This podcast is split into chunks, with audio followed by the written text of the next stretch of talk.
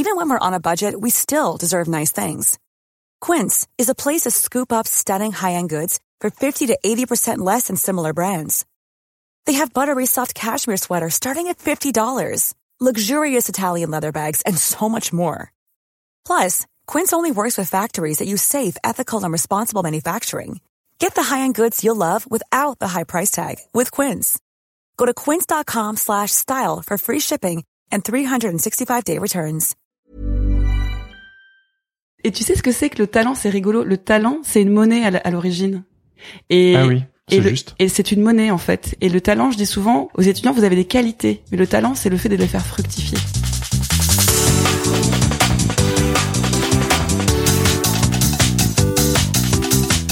Bonjour à tous et bienvenue sur Sens Créatif, le podcast qui explore les motivations et les stratégies des artistes de l'image. Je m'appelle Jérémy Kleiss, je suis illustrateur et podcasteur à Paris et vous pouvez me suivre sur Instagram at Jérémy Kleiss. Comme vous le savez, cette année, Sens Créatif est sponsorisé par Adobe et j'en suis très heureux. En effet, je ne pouvais rêver meilleure marque pour sponsoriser ce podcast. C'est pas compliqué, je voulais collaborer avec Adobe et personne d'autre. C'était comme une évidence. Et ça l'était parce que non seulement j'utilise leurs outils depuis toujours, mais aussi parce que dès mon arrivée sur Paris en 2013, quand je me suis lancé en tant qu'illustrateur, mon histoire s'est rapidement liée à cette marque. Et oui, je me souviens encore de cette première conférence des Meet the Talent, qui s'appelait encore à l'époque Behance Portfolio Review, une soirée qui avait été organisée par Adobe et le laptop, et au cours de laquelle j'avais eu le plaisir d'y présenter mon travail. Je me souviens qu'il y avait grave du beau monde et moi, tout débutant, j'avais également eu l'occasion d'y présenter mon travail. La tonalité était bienveillante, les retours étaient encourageants, et de cette présentation ont découlé de nombreuses autres opportunités. Et vous savez pourquoi? Parce que Adobe s'est aussi donné pour mission de rapprocher la communauté des créatifs. Et ça, vous vous en doutez, ça me parle, parce qu'ils y mettent les moyens, voyez-vous. Que ce soit à l'échelle mondiale comme la conférence Max, au niveau local avec des initiatives comme les Meet the Talent à Paris, depuis votre canapé en suivant les émissions sur la chaîne Behance d'Adobe ou en partageant votre travail sur cette même plateforme Behance, Adobe envoie un message clair. Creatives, we're here for you. Ouais, ouais, vous le savez, ça fait toujours plus cool en anglais. Adobe, we're here for creators. Oh yeah. Alors si j'étais vous, j'irais jeter un petit coup d'œil sur adobe.com afin d'aller explorer les diverses ressources qui sont à votre disposition. Ceci étant dit, place à l'épisode du jour. Aujourd'hui, je suis plus que ravi de vous présenter ma discussion avec Julia Bernard, une graphiste, web designer et directrice artistique de talent rencontrée à Bordeaux l'été dernier, et avec qui j'ai tout de suite connecté. Passionnée, engagée, enthousiaste et entreprenante, spécialisée dans l'identité de marque et dans la conception de sites web, Julia a fondé son propre atelier de création graphique et interactif en 2010. Un atelier qui se distingue par une activité à multiples facettes et par les réponses sur mesure qu'elle apporte à ses clients. Elle travaille majoritairement dans les domaines de l'institutionnel, du culturel et du luxe. Elle a notamment travaillé pour de grands noms comme Hermès, la Fondation L'Oréal, la compagnie Johan Bourgeois ou encore le musée de l'œuvre Notre-Dame à Strasbourg. Mais ce qui m'avait encore plus interpellé, c'était son approche méthodique et holistique de la vie. Et à peine rencontré, voilà que nous étions déjà en train de discuter parentalité, crise existentielle, psychologie et parcours professionnel. Car je ne le savais pas à la base, mais Julia est également coach et le potentiel inexploré des gens, ça aussi, c'est un sujet qui m'intéresse. Dans cette interview où nous plongeons dans les profondeurs de l'âme, nous discutons de très nombreux sujets comme notre besoin de structure et de sécurité, l'importance du premier client ou comment conscientiser nos process de travail, mais aussi de la construction de l'ego et de la fameuse crise du middle life, en quoi la parentalité nous a métamorphosés et remis en question, le burn-out, pourquoi elle a quitté Paris pour s'installer à Bordeaux, pour ensuite terminer sur l'aspect plus orienté coaching avec des questions comme comment aider les autres sans s'imposer, comment devenir notre propre meilleur ami et identifier nos propres croyances limitantes, d'autres joyeusetés comme comment accepter la courbe du deuil, et enfin, comment Julia applique tout particulièrement ses méthodes de coaching avec ses propres clients. Si vous appréciez tout particulièrement l'aspect existentiel de ce podcast, mon petit doigt me dit que cet épisode va vous plaire. Alors sans plus tarder, je vous laisse découvrir ma discussion avec Julia Bernard. Bonne écoute. Tu sais, on va, je vais éditer. Hein, genre, si, si l'on dit des conneries, euh, je, le, je, je, le raccorderai au moment donné. Où tu veux dire si je dis zizi? Voilà, exactement. On peut le couper. Voilà, on peut couper. Est-ce que tu as envie de dire d'autres mots? Non, c'est bon. bon, allez, on y va. Ouais, Julia, euh, bienvenue sur Sens Créatif. Je suis très très content de discuter avec toi aujourd'hui. Make yourself at home. Let's go. Ok, merci. merci Jérémy. Je suis hyper ravie aussi. Euh, je suis, ouais, ouais, je suis très contente. Je suis très contente de notre première rencontre. Ouais. de cette curiosité, Mhm. euh, de ce clic. Ouais, cet été. Ouais, cet été dans le jardin. Ouais, c'était bien. Euh, C'était bien. Avec les enfants qui jouaient et tout. Ouais. Euh, tu vois le vent, euh, le doux, voilà, qui nous caressait la peau, toute cette insouciance là. Ouais, on s'est rencontrés dans ce contexte-là. Ouais. Mm. Et puis là, euh, bah, c'est différent, mais euh, c'est Non, mais c'est chouette de te retrouver. ouais. Tu connais la première question, qui est euh, qu'est-ce qui te motive à sortir du lit le matin? Ah. Euh, Venant de toi, je m'attends à genre euh, plein de trucs. le truc. Il- ah, je dirais deux, deux trucs qui s'opposent vraiment. Euh, Il y a un peu tout ce que tout, il y a un peu tout ce que j'ai construit, qui est plus de l'ordre de la sécurité ou de ou de ou du truc du plaisir, tu vois, où je me lève le matin, où je je je me, je me fais des petits déj de dingue parce que tu vois, je fais vachement de sport du coup je je je, je fantasme mon petit déjeuner, des trucs très cons, très simples. Euh, bien sûr, mon fils, bien sûr, tous ces mon mari, tu vois, voilà, tout tout tous ces trucs chouettes et cette maison super chouette qu'on qu'on a la chance d'avoir C'est vrai. euh, avec toute cette lumière et cette euh, cette nature Mm. à Bordeaux. Et et puis l'autre truc, c'est bah moi ma vie professionnelle, tu vois, ça fait depuis plus de dix ans maintenant que je suis indépendante. Et, et j'ai l'impression là que ça part dans tous les sens, que je suis complètement tarée le matin, c'est vrai. schizophrène de qu'est-ce que je vais faire, parce qu'en fait il y a tellement de sujets sur lesquels je peux travailler, et, Ouais. et je dirais de métiers un peu, tu vois, euh, Mhm. euh, différents que j'exerce, que j'ai un peu le c'est un peu luxueux pour moi de me dire que le matin je peux commencer en me disant bah je fais ce que je veux Ouais. euh, je vous emmerde tous, je fais ce que je veux. En dehors d'être indépendante, c'est c'est de choisir euh, si je veux écrire, si je veux me, tu vois, réfléchir sur plutôt du conseil, si je veux euh, travailler sur le projet de podcast, si de coaching, si j'ai envie de de travailler sur de la DA, si j'ai envie de faire du graphisme, Ouais. euh, si j'ai envie de travailler sur un cours avec mes mes étudiants. Bah ça c'est incroyable quoi. C'est ultra motivant de me dire que je peux pas m'ennuyer. Mais c'est assez vertigineux quand même, non? Parce que- Euh, Ce qui serait vertigineux, c'est d'avoir pas le choix. Ce qui- Ah ouais. Ouais, pour moi le précipice c'est c'est pas d'avoir c'est de ça serait d'avoir euh, un seul truc à faire ou en tout cas d'être sûr de ce que je fais le lendemain. Et comment t'as fait pour euh, être aussi euh, avoir autant de choix? Euh, en fait euh, Parce que t'es très multicasquette. multicasquette ouais. T'as vu j'en porte une. bah ouais, ouais, ouais, ouais. Mais les auditeurs peuvent pas le voir. Euh, alors en fait bah tu sais ça s'est un peu imposé. En fait c'est ah je vais parler de sécurité. Ok. Euh, je, ça fait deux fois que j'en parle, je me rends compte. Et- Au bout Ouais, de trois minutes. Au bout de trois minutes. bah en fait, quand j'ai commencé ma carrière à Paris, j'ai travaillé, euh, j'ai travaillé pour d'autres, euh, des gens super. euh, voilà, trois trois endroits où j'ai été. Et puis euh, j'ai j'ai tu vois en, en une année ou une année et demie, j'ai démissionné trois fois. Euh, Et puis j'étais tu vois j'étais jeune designer.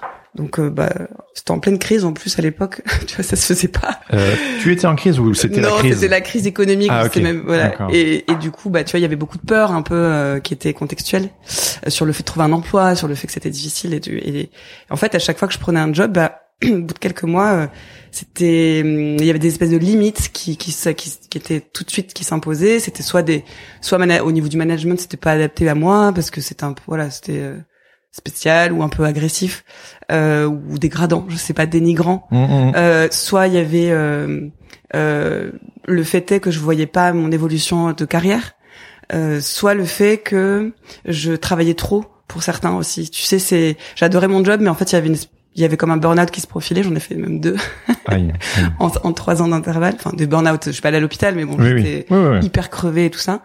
Et du coup, il y avait pas d'équilibre qui se trouvait. Et quand euh, quand j'en pouvais plus physiquement, bah j'ai pas eu le choix que de me dire ok bon bah allez, je, je me tente, euh, je me tente d'être indépendante. Euh, Emmanuel.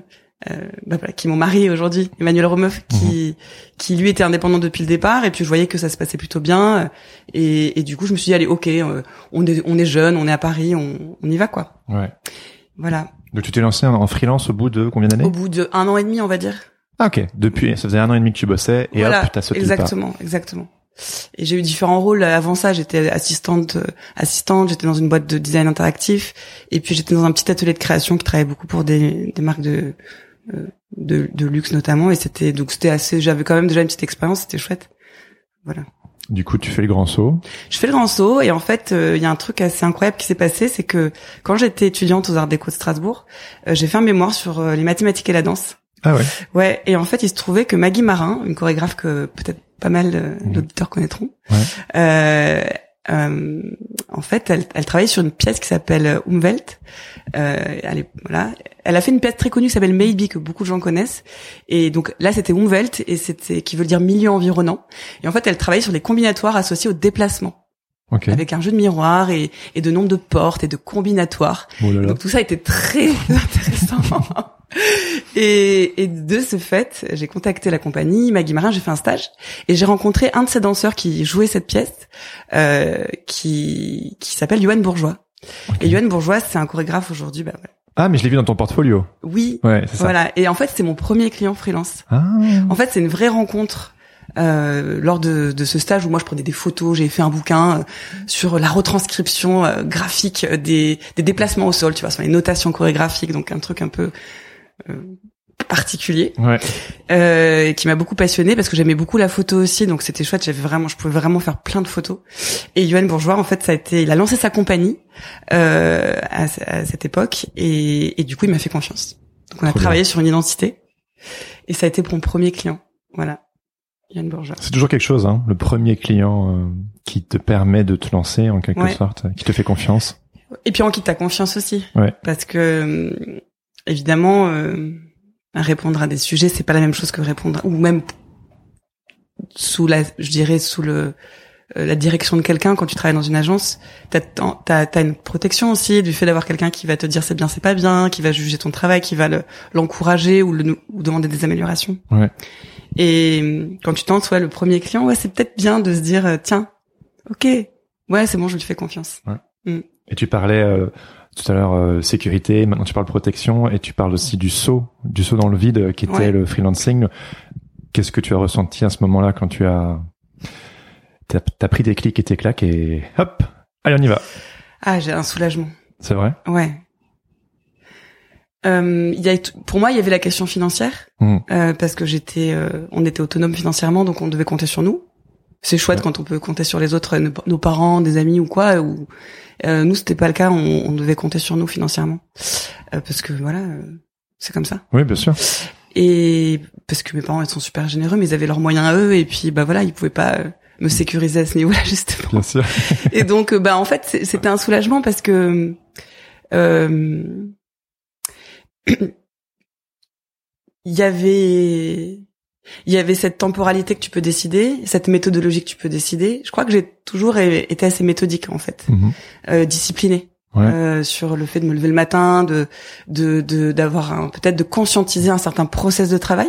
Ouais. Euh, ça, c'est aussi des gens qui me l'ont transmis. Euh, tu vois, l'intérêt de peut-être commencer aussi des fois dans des agences, c'est ça. Oui. C'est que tu vas avoir un côté organisationnel ou une notion comptable de devis, de négociation, ouais. qui vont être très euh, décomplexantes mmh. quand t'es jeune. Donc j'avais j'avais ce bagage-là en fait de négo et du coup. Bah j'ai été rentable en fait sur ce projet, ça c'est cool. Avec euh... avec Yann Bourgeois, ouais. Le prix que j'ai demandé, c'était un prix qui était euh, aligné avec voilà ce que je pensais valoir mmh. et le temps que j'allais y accorder. J'avais cette notion de temps-argent ouais. qui me permettait d'être aussi euh, à l'aise dans le projet, généreuse. Bien sûr. Euh, et puis de me dire, euh, ok, bon, euh, alors faut quand même que je me bouge pour la suite. Mais en tout cas, c'est possible. C'est possible de, de, de continuer à être en sécurité, tu vois, de faire perdurer ça, parce que j'ai cette notion mmh. qui me permet de bien de viser. Et puis de bah, cette espèce d'élan, quoi cet élan créatif, cet élan euh, euh, intuitif de discussion, de rencontre. Moi, moi, j'aime trop les gens. Enfin, je veux dire, mes clients, c'est c'est vrai, c'est un truc de fou. Mmh. Mmh. Moi, j'entends aussi le cette structure qui, au final, te permet justement euh, cet élan, cette liberté. Moi, je sais que je suis relativement euh, euh, autodidacte mmh. et il y a des moments où même dans mon processus créatif où je suis vraiment genre je sais pas si c'est une fausse excuse ou je ne sais quoi mais tu sais le côté genre moi j'ai fait les beaux arts hein, mmh. et euh, j'ai pas du tout fait des études d'illustration euh, le podcasting ou quoi que ce soit j'ai toujours tout appris sur le tas j'ai jamais eu la, la, structure et de temps en temps c'est peut-être une fausse excuse mais je j'aurais peut-être voulu tu sais avoir quelque chose de plus structurant qui par exemple, moi, c'est un, c'est un truc bête, mais par exemple, euh, j'y pense parce que juste avant que tu arrives, je bossais dessus. Ouais. Euh, les couleurs, euh, moi, j'ai un mal fou à travailler sur les couleurs. Et j'ai, je, elles sont j'ai- magnifiques. j'ai- illustrations. ben oui, mais c'est, c'est vraiment, beaucoup de gens me disent, ah, j'aime beaucoup tes couleurs, mais ils se rendent pas compte Ben, que c'est c'est- c'est- à la sueur de mon front, enfin, entre guillemets, hein, genre, j'exagère un peu, mais c'est genre, euh, j'ai toujours eu besoin de beaucoup d'inspiration, de regarder chez les autres pour les faire miens. Et Mhm. je suis toujours là à balbutier.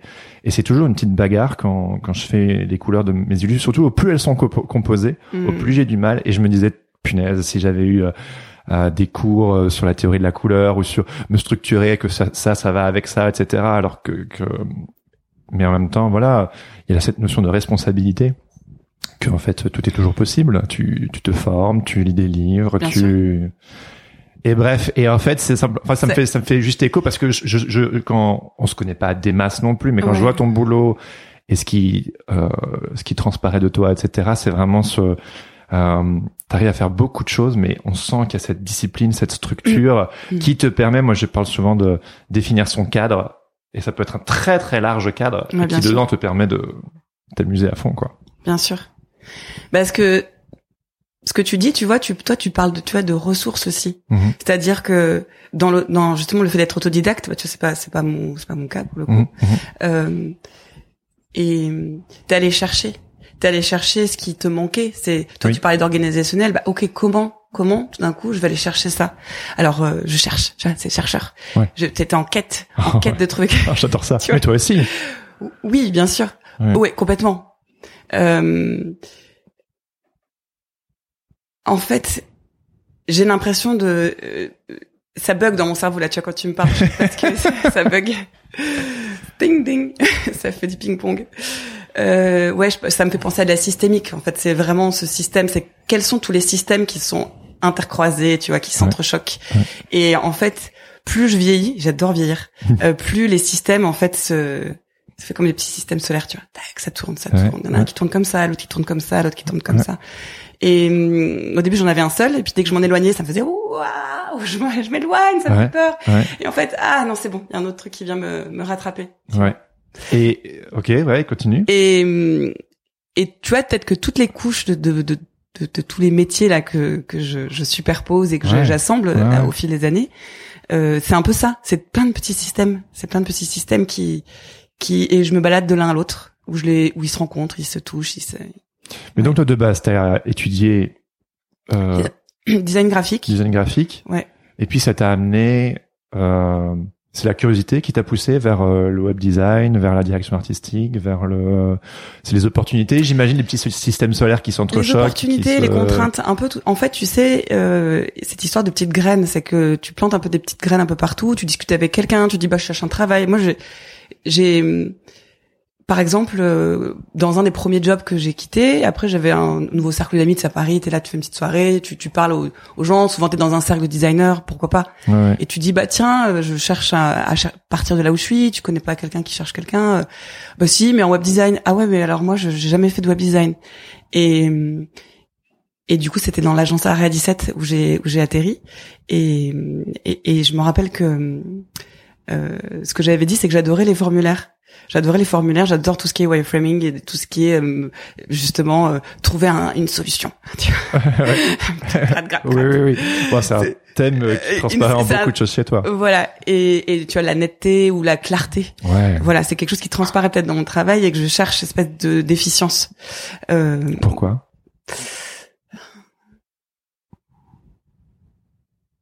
Hum, peut-être qu'au départ c'était la, la volonté de perfection, Ouais. Hein ok, tu Mhm, vois, mhm. ce, ce- cette Ça me volonté, parle, ça me parle. ok, qui m'a conduit à l'épuisement. Ça c'est, ça c'est, ça c'est l'épuisement. Et ensuite le rebond. Alors le rebond, c'est, euh, c'est les rencontres, c'est les gens qui fonctionnent autrement. Là, tu vois, je te- euh, j'ai rencontré une, une, une collègue dans un, dans un coworking, Paola, qui, qui fonctionnait hyper différemment, tu, qui était plutôt dans, dans la réassurance, dans le cool, dans tout va bien, c'est cool, ça va, tu vois, vraiment, pisse, quoi, Julia, on se calme. Pas, en fait, elle était dans l'anti-contrôle. Ah ouais. et l'anti-méthode. Et ça m'a, et c'était, je suis très, j'absorbe beaucoup moi des gens. Ouais. Et elle était tellement lumineuse et tellement quelque chose de très très fort Ouais. que ça m'a, ça m'a touché. Ça, et ça, je me suis nourrie de cette, euh, de ce, de ce calme en fait aussi au travail. De c'est tout va bien. On sauve pas des vies, on est designer. Ouais, c'est vrai aussi. C'est vrai. Mais euh, du coup, euh, parce que ça fait écho chez moi parce que j'ai un, je vais le dire, un putain de problème de perfectionnisme, Oui. tu vois, pour x, Mm. y, z raison. Euh, et je sais que mais les, les personnes que j'aime le plus au monde, genre mes, mes meilleurs amis, Mhm. ils sont tous super zen, super chill, et ils me, ils me, c'est même pas tant qu'ils me rassurent, le, le terme n'est pas bien choisi, mais si, ils m'a- ils m'apaisent. C'est des personnes tellement apaisantes, et si je pouvais, euh, juste m'entourer comme ça de personnes, je serais tellement bien. Ouais, mais est-ce que t'as pas l'impression autour de toi qu'il y en a beaucoup? C'est comme ça Si, si, si, si, euh, c'est comme le truc de l'énéagramme, hein, si tu connais peut-être. Je veux dire, moi je suis à 1 et puis eux c'est tous des 9, tu vois. et en fait, euh, bon, je sais pour ceux qui connaissent pas, on- je sais pas si on va. Mais voilà, les les 1 ils sont très euh, très devoir, très euh, très faire la bonne chose, enfin. Bien sûr. Et les 9 ils sont un petit peu plus euh, un peu plus cool, un Mm. peu plus. Mais c'est peut-être ce côté cool qui peut aussi de temps en temps les perdre. Et enfin bref. euh, Bah, ça me fait penser à un truc, tu sais, en coaching, justement, on a appris un, des notions qui s'appellent les drivers. Alors, c'est pas un mot que je trouve ça très joli, mais Et hop, un boucle peu- sur le coaching. ouais, non, non, continue, continue. sur le, sur, sur la notion de soit fort, soit Ouais. parfait. Ouais. En fait, on a, euh, c'est des, c'est des espèces de répétitions qui sont souvent construites dans l'enfance de signes de reconnaissance. Par exemple, je sais pas, ton, ton, tes parents vont te dire, bah, putain, mais c'est hyper parfait ce que t'as fait, il est parfait ce dessin, c'est incroyable, c'est génial. Et toi, Oui, oui, t'incorpores. t'as hein. un t'as une encre positive qui se crée. Et des fois, cette encre positive, bah, elle est cool toute ta vie, en fait. Mhm. Moi, euh, soit, mon soit parfait, il est nickel, ou mon soit, mon soit fort, le fait d'endosser des choses, il, il me va bien, je suis hyper ok avec ça.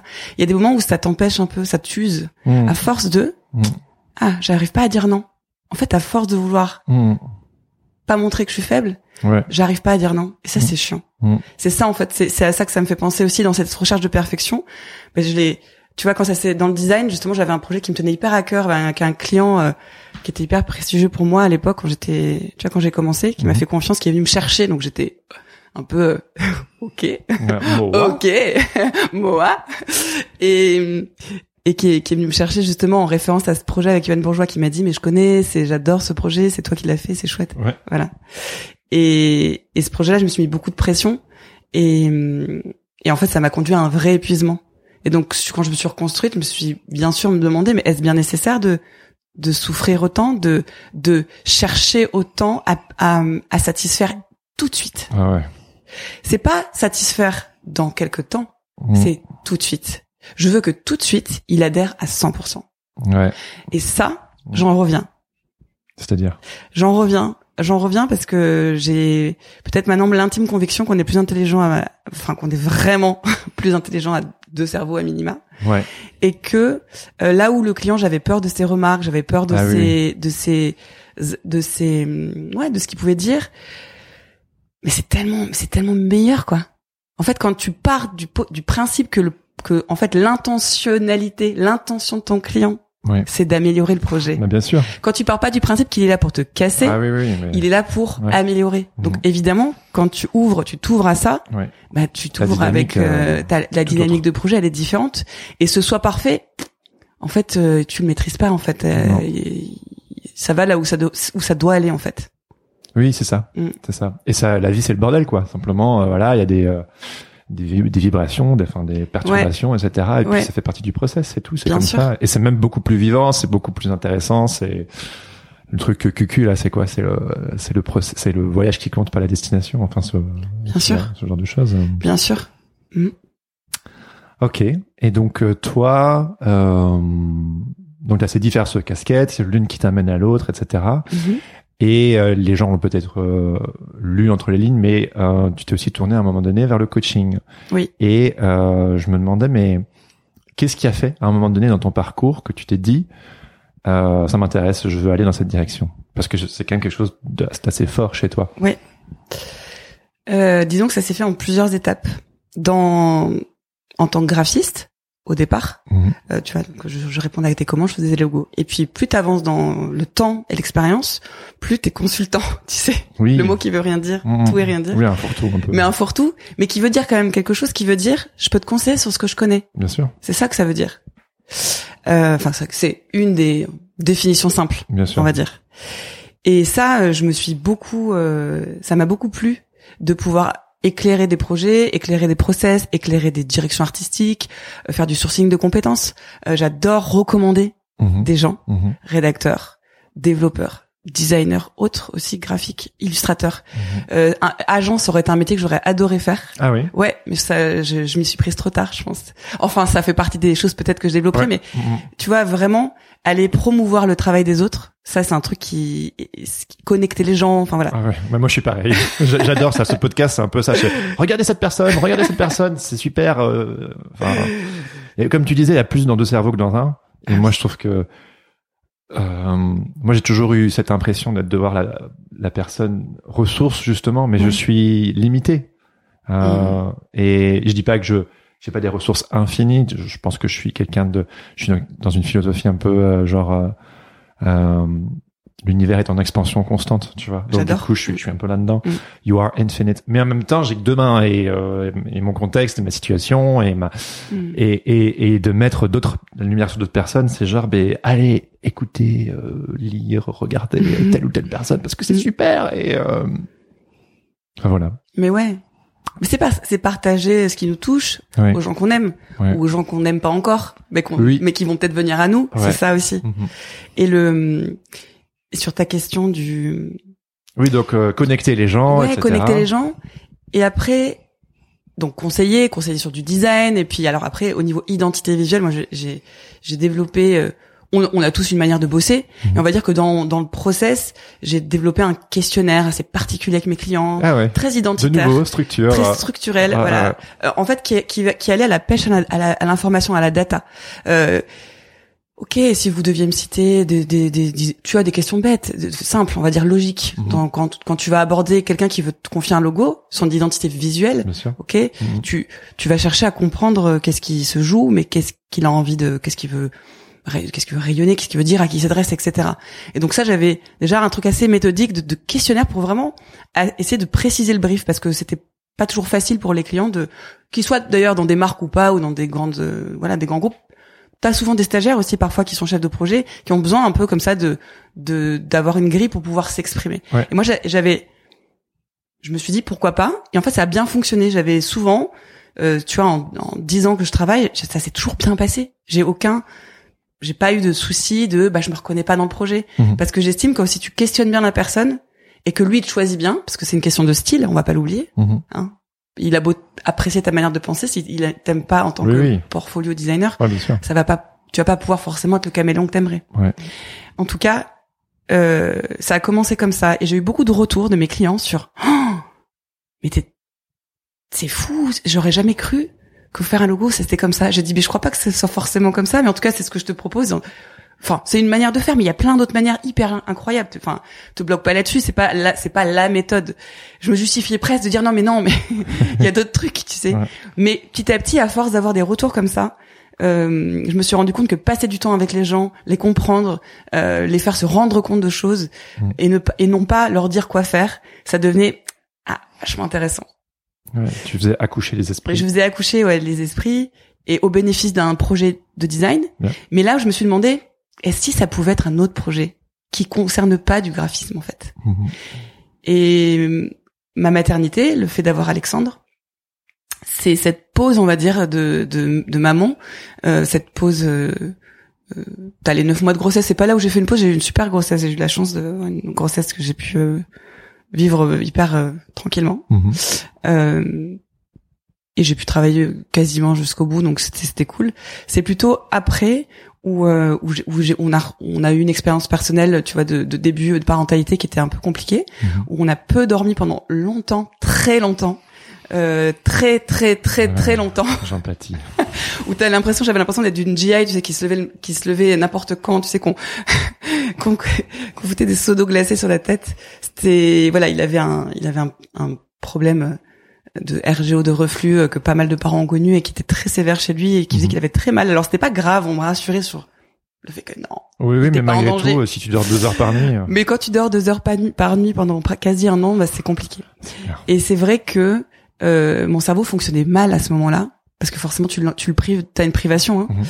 et et que et qu'en fait euh, entre les dix ans de carrière dans le design et donc tu vois les questionnements que tu peux avoir sur la notion de plaisir à nouveau, de passion, de qu'est-ce qui te motive, de cette nouveauté un peu, euh, tu vois la passion on en parlera Mhm. peut-être.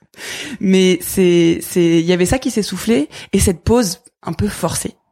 Euh, autant on était voilà on était ravis d'être parents on a on a un enfant hyper solaire et hyper drôle et, et tu vois qui a un caractère génial mais on était épuisés et, et du coup bah voilà je me suis posé la question de ok bah si je me si, ok si je devais me dire qu'est-ce que dans toutes tes envies que t'as eues depuis depuis le début qu'est-ce que t'as pas exploité enfin exploité au sens où, où t'as pas fouillé pour euh, en faire éventuellement un métier?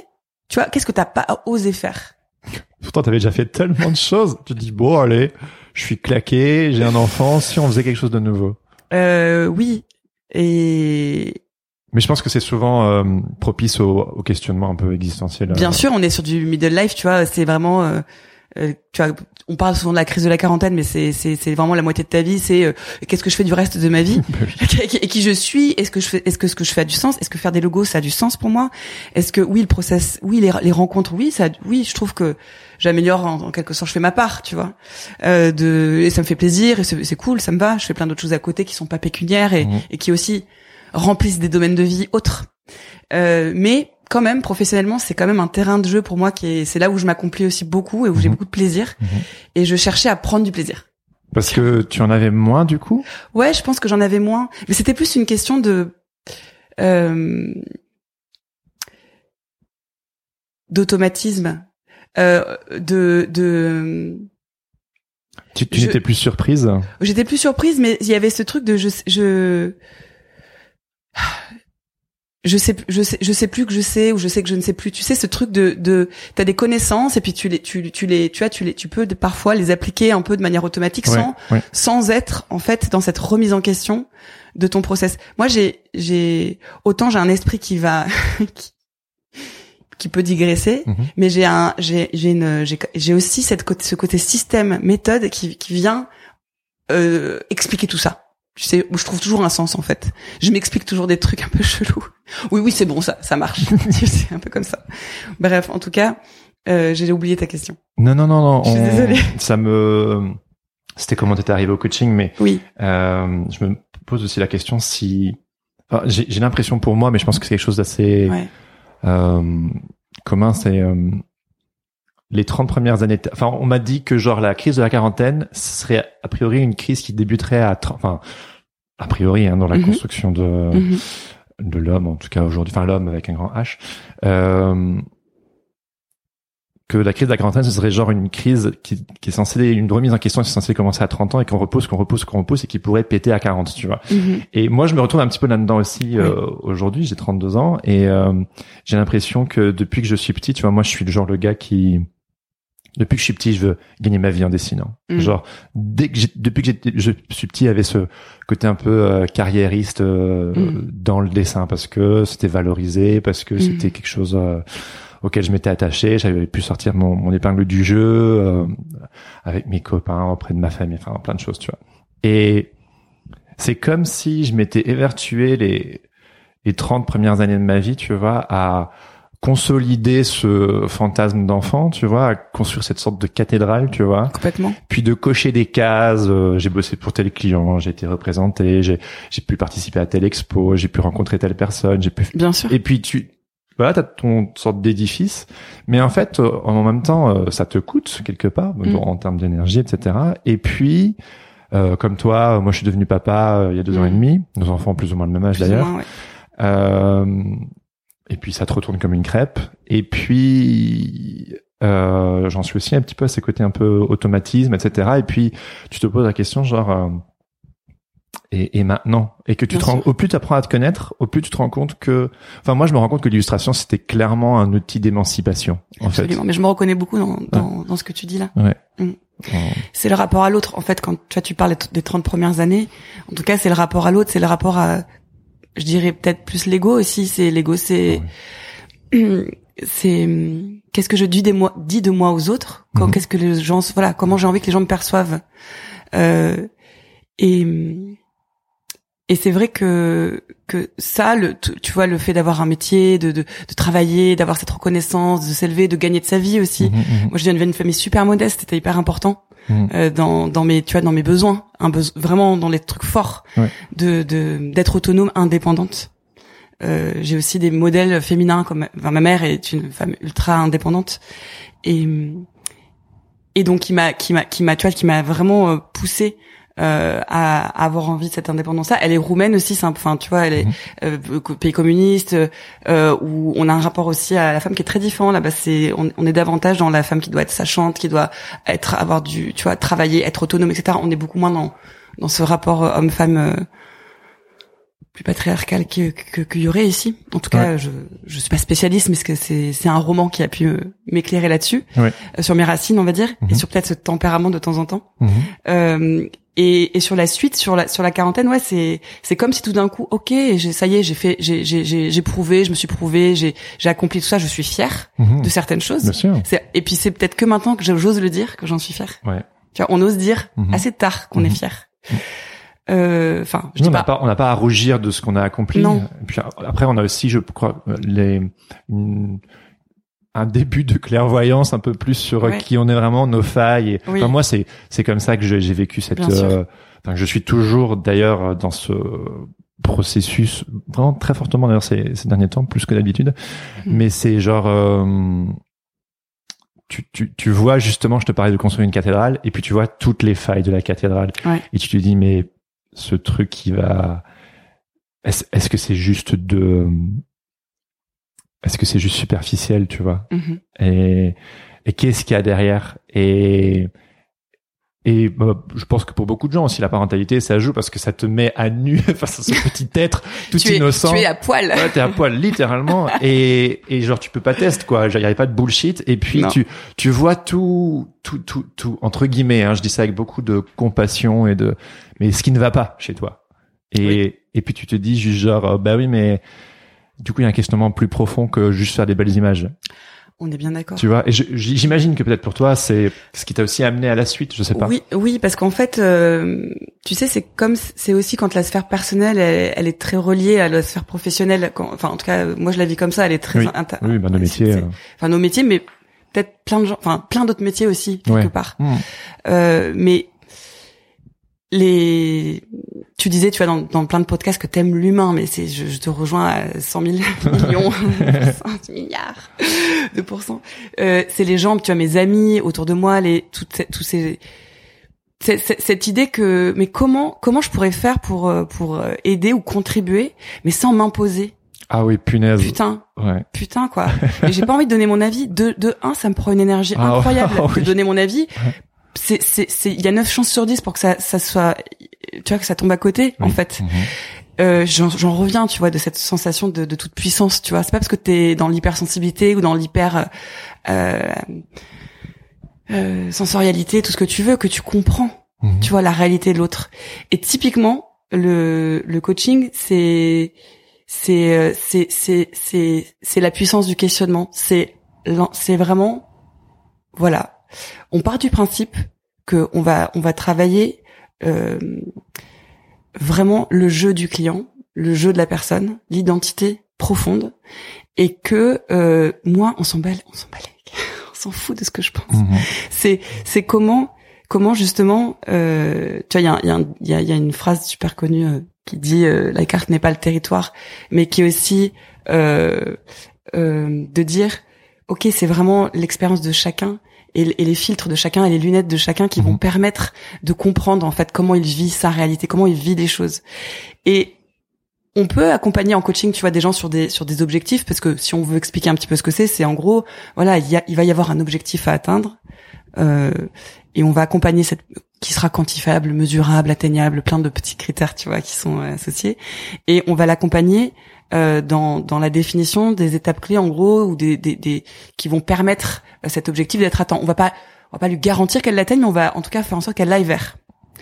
Et on travaille à l'autonomie de la personne Mhm. on travaille à la connaissance d'elle-même, à la compréhension de ses valeurs, de ses besoins, mais aussi euh, de ses croyances, des croyances qui sont aidantes Mhm. et limitantes. Mhm.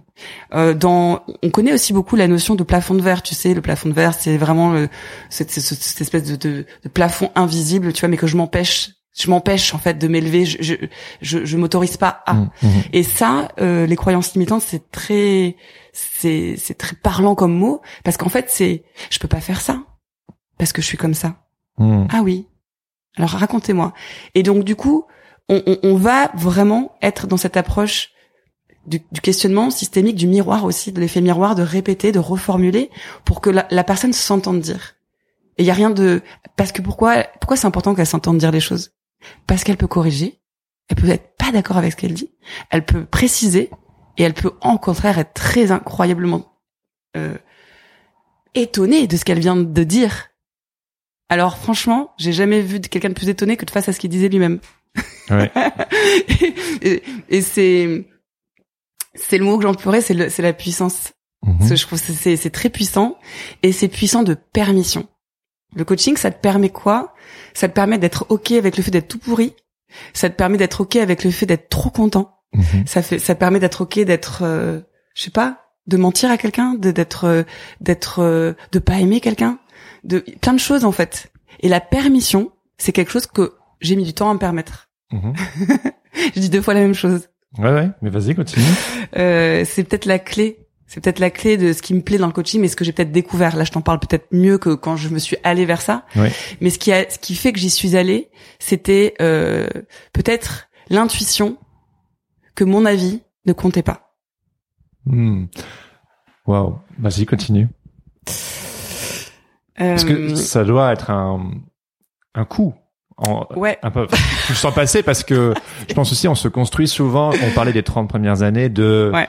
moi je sais, moi je peux, moi je vous prouve, regardez, Oui. et puis une certaine bien reconnaissance sûr.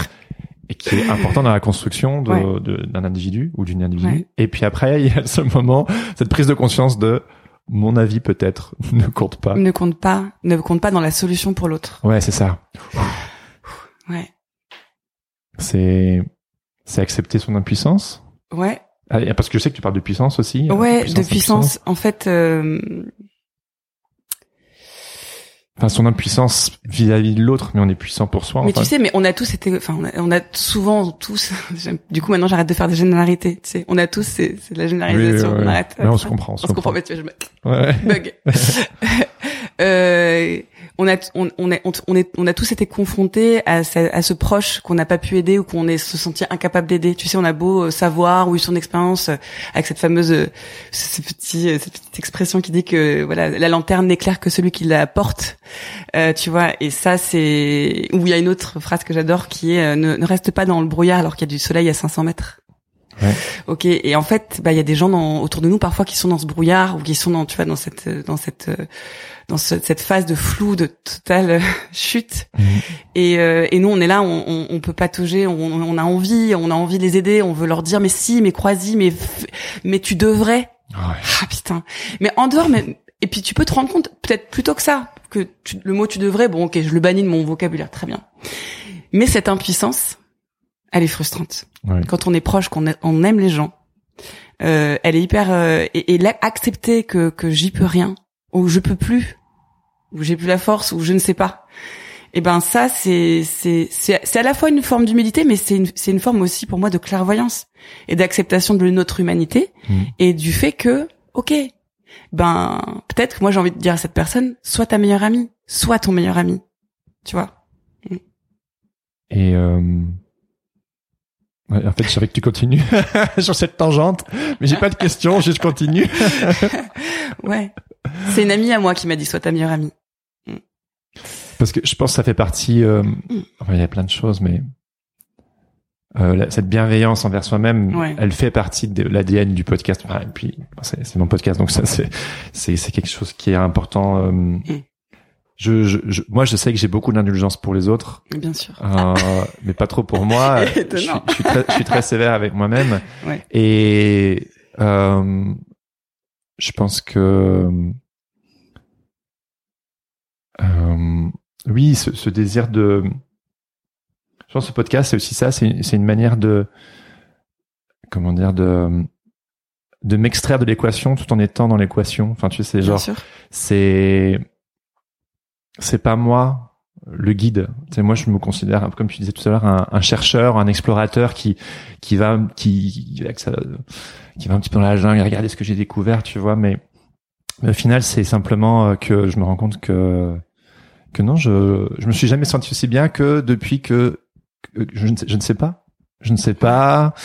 Euh, c'est le fameux triangle sauveur, persécuteur, victime de, de Cartman, de sortir de du, Cartman, du, oui c'est ça, de sortir de ce rôle de sauveur qui était très très fort chez moi, ouais. euh, plus jeune, ça fait, enfin ça, ça va beaucoup mieux ça, mais et mais Quand euh, tu parles, j'ai l'impression tout le temps d'avoir des pensées automatiques, genre ah, comment?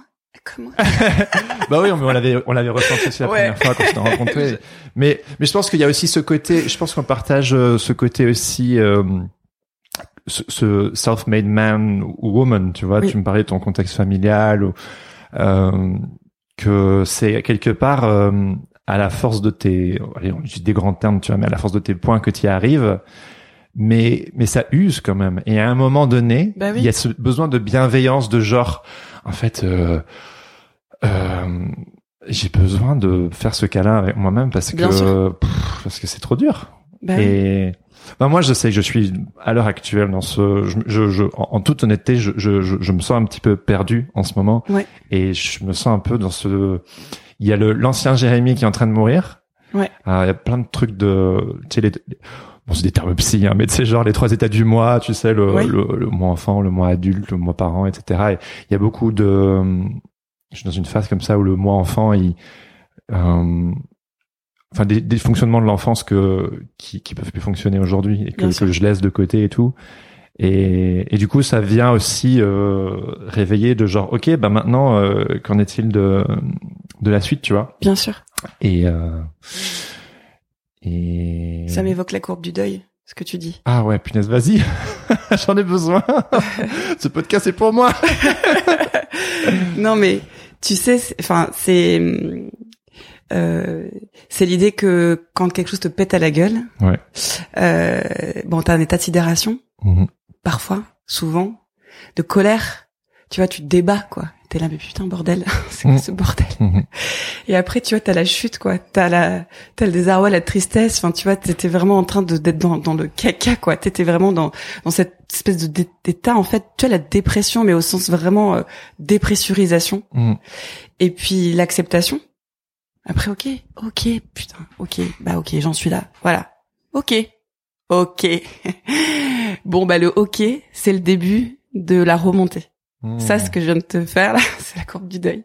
Ok. Ok. Et en fait, dans, dans les processus, justement, de, de, bah, de deuil, euh, on parle de la courbe du deuil parce qu'elle est, elle est généraliste. Mhm. Tu vois, c'est quelque chose qu'on peut appliquer à plein de, à plein de, de choses et de domaines. T'as dû en faire une courbe de deuil? Euh, oui, j'en ai fait une à- il y a longtemps, mais j'en ai pas eu conscience, D'accord. tu vois? Euh, justement euh, après le après le deuxième burn-out. enfin moi j'appelle ça burn-out, mais bon après l'épuisement, on va appeler ça un épuisement. Oui, oui. Euh, j'ai j'ai j'étais euh, j'étais je faisais vraiment j'avais vraiment des, des grosses crises d'angoisse c'était très dur des flots de pensée insaisissables ins- interminables tu- vraiment le le cerveau qui ne s'éteignait plus. Euh, je je sais l'inertie pour moi c'est très facile. Je monte à 100 millions en deux secondes. Mhm. par contre freiner c'est très dur. Ouais. et quand je quand je monte dans dans le plaisir et dans la joie bah écoute j'ai envie de dire euh, ok je peux peut-être être relou parce que je suis trop contente. Mais voilà. Mais quand t'es pas bien quand t'es pas bien et que ça ça ça monte ça c'est l'inertie du pas bien elle monte et que tu peux pas freiner et ben Ah. ça c'est relou quoi Mm. et en fait j'ai eu besoin d'aide pour freiner et je suis allée euh, faire une psychanalyse Ouais. parce que parce qu'il y avait un état d'urgence émotionnelle et que euh, j'avais une quête identitaire assez jeune aussi Mhm. sur comprendre euh, comment moi dans un terreau familial aussi aimant j'ai j'ai une famille d'artistes j'ai mon frère qui a, qui est qui est artiste j'ai ma mère j'ai mon père ils sont hyper aimants ils sont hyper encourageants alors famille modeste mais alors le terreau magnifique Mhm. vraiment Mhm. et, et et en fait je me dis mais j'ai pas le droit d'être mal Mhm. pourquoi j'ai pourquoi comment ça se fait qu'avec tout l'amour que j'ai eu je suis aussi fragile? Mais ou, ou aussi euh, euh, euh, fragile au sens moi j'étais épuisée j'avais plus confiance tu vois ça se manifestait du coup par des crises d'angoisse. Et donc c'était ingérable parce que du coup j'étais dans le métro j'étais en mode mais je respire plus. Donc tu vois j'ai c'était horrible quoi. Enfin de toute façon quiconque avec une crise d'angoisse sait que c'est c'est atroce de suffoquer. Mais c'est une métaphore aussi de l'asphyxie.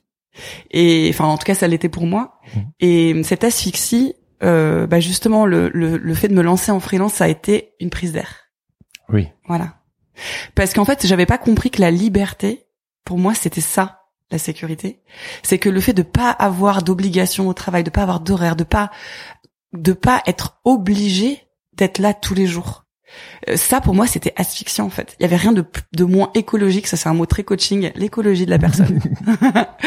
Euh, Il y avait rien de moins écologique pour moi que de me foutre un CDI. Je, je, je suis une personne qui a, moi, j'ai renouvelé une période d'essai pour pas être en CDI. Je suis ce genre de personne c'est drôle. donc tu- donc euh, donc cette euh, cette euh, cette thérapie m'a beaucoup aidé à j'ai- je suis restée six ans et j'ai arrêté quand on a déménagé à Bordeaux Ah, ouais un déménagement à Bordeaux qui qui était euh, qui était vraiment euh, c'était vraiment la réjouissance, une réjouissance, euh, une espèce d'excitation, une de la nouveauté. on a, on avait, euh, on avait commencé par louer une, une échoppe euh, avec un jardin et juste déjà revivre dans une maison, tu sais.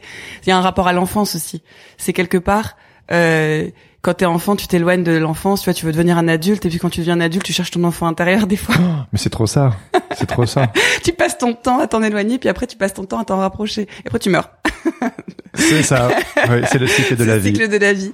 Ouais. Non, voilà. Donc, du coup, ça m'a, ça m'a stimulé à nouveau euh, créativement euh, parce que euh, oui, en fait, ben j'ai grandi dans les montagnes, dans des villages, dans plein de- d'endroits en fait très très nature, très très brut, euh, de qui donne de l'espace à l'ennui, qui donne de l'espace au rien, qui donne de l'espace à, au bruit de au son environnant, aux saisons. Tu vois des choses qu'on où j'avais l'impression justement dans une grande ville euh, avoir moins j'avais moins la notion du temps Ouais. et j'ai j'ai j'ai apprécié reprendre cette temporalité là reprendre ces cycles là Ouais. et hum, et que la lumière change et que je puisse être euh, aujourd'hui on a la chance d'avoir une maison à nous qu'on a voilà qu'on a qu'on a façonné parce qu'on est parti de rien et on a, Ouais.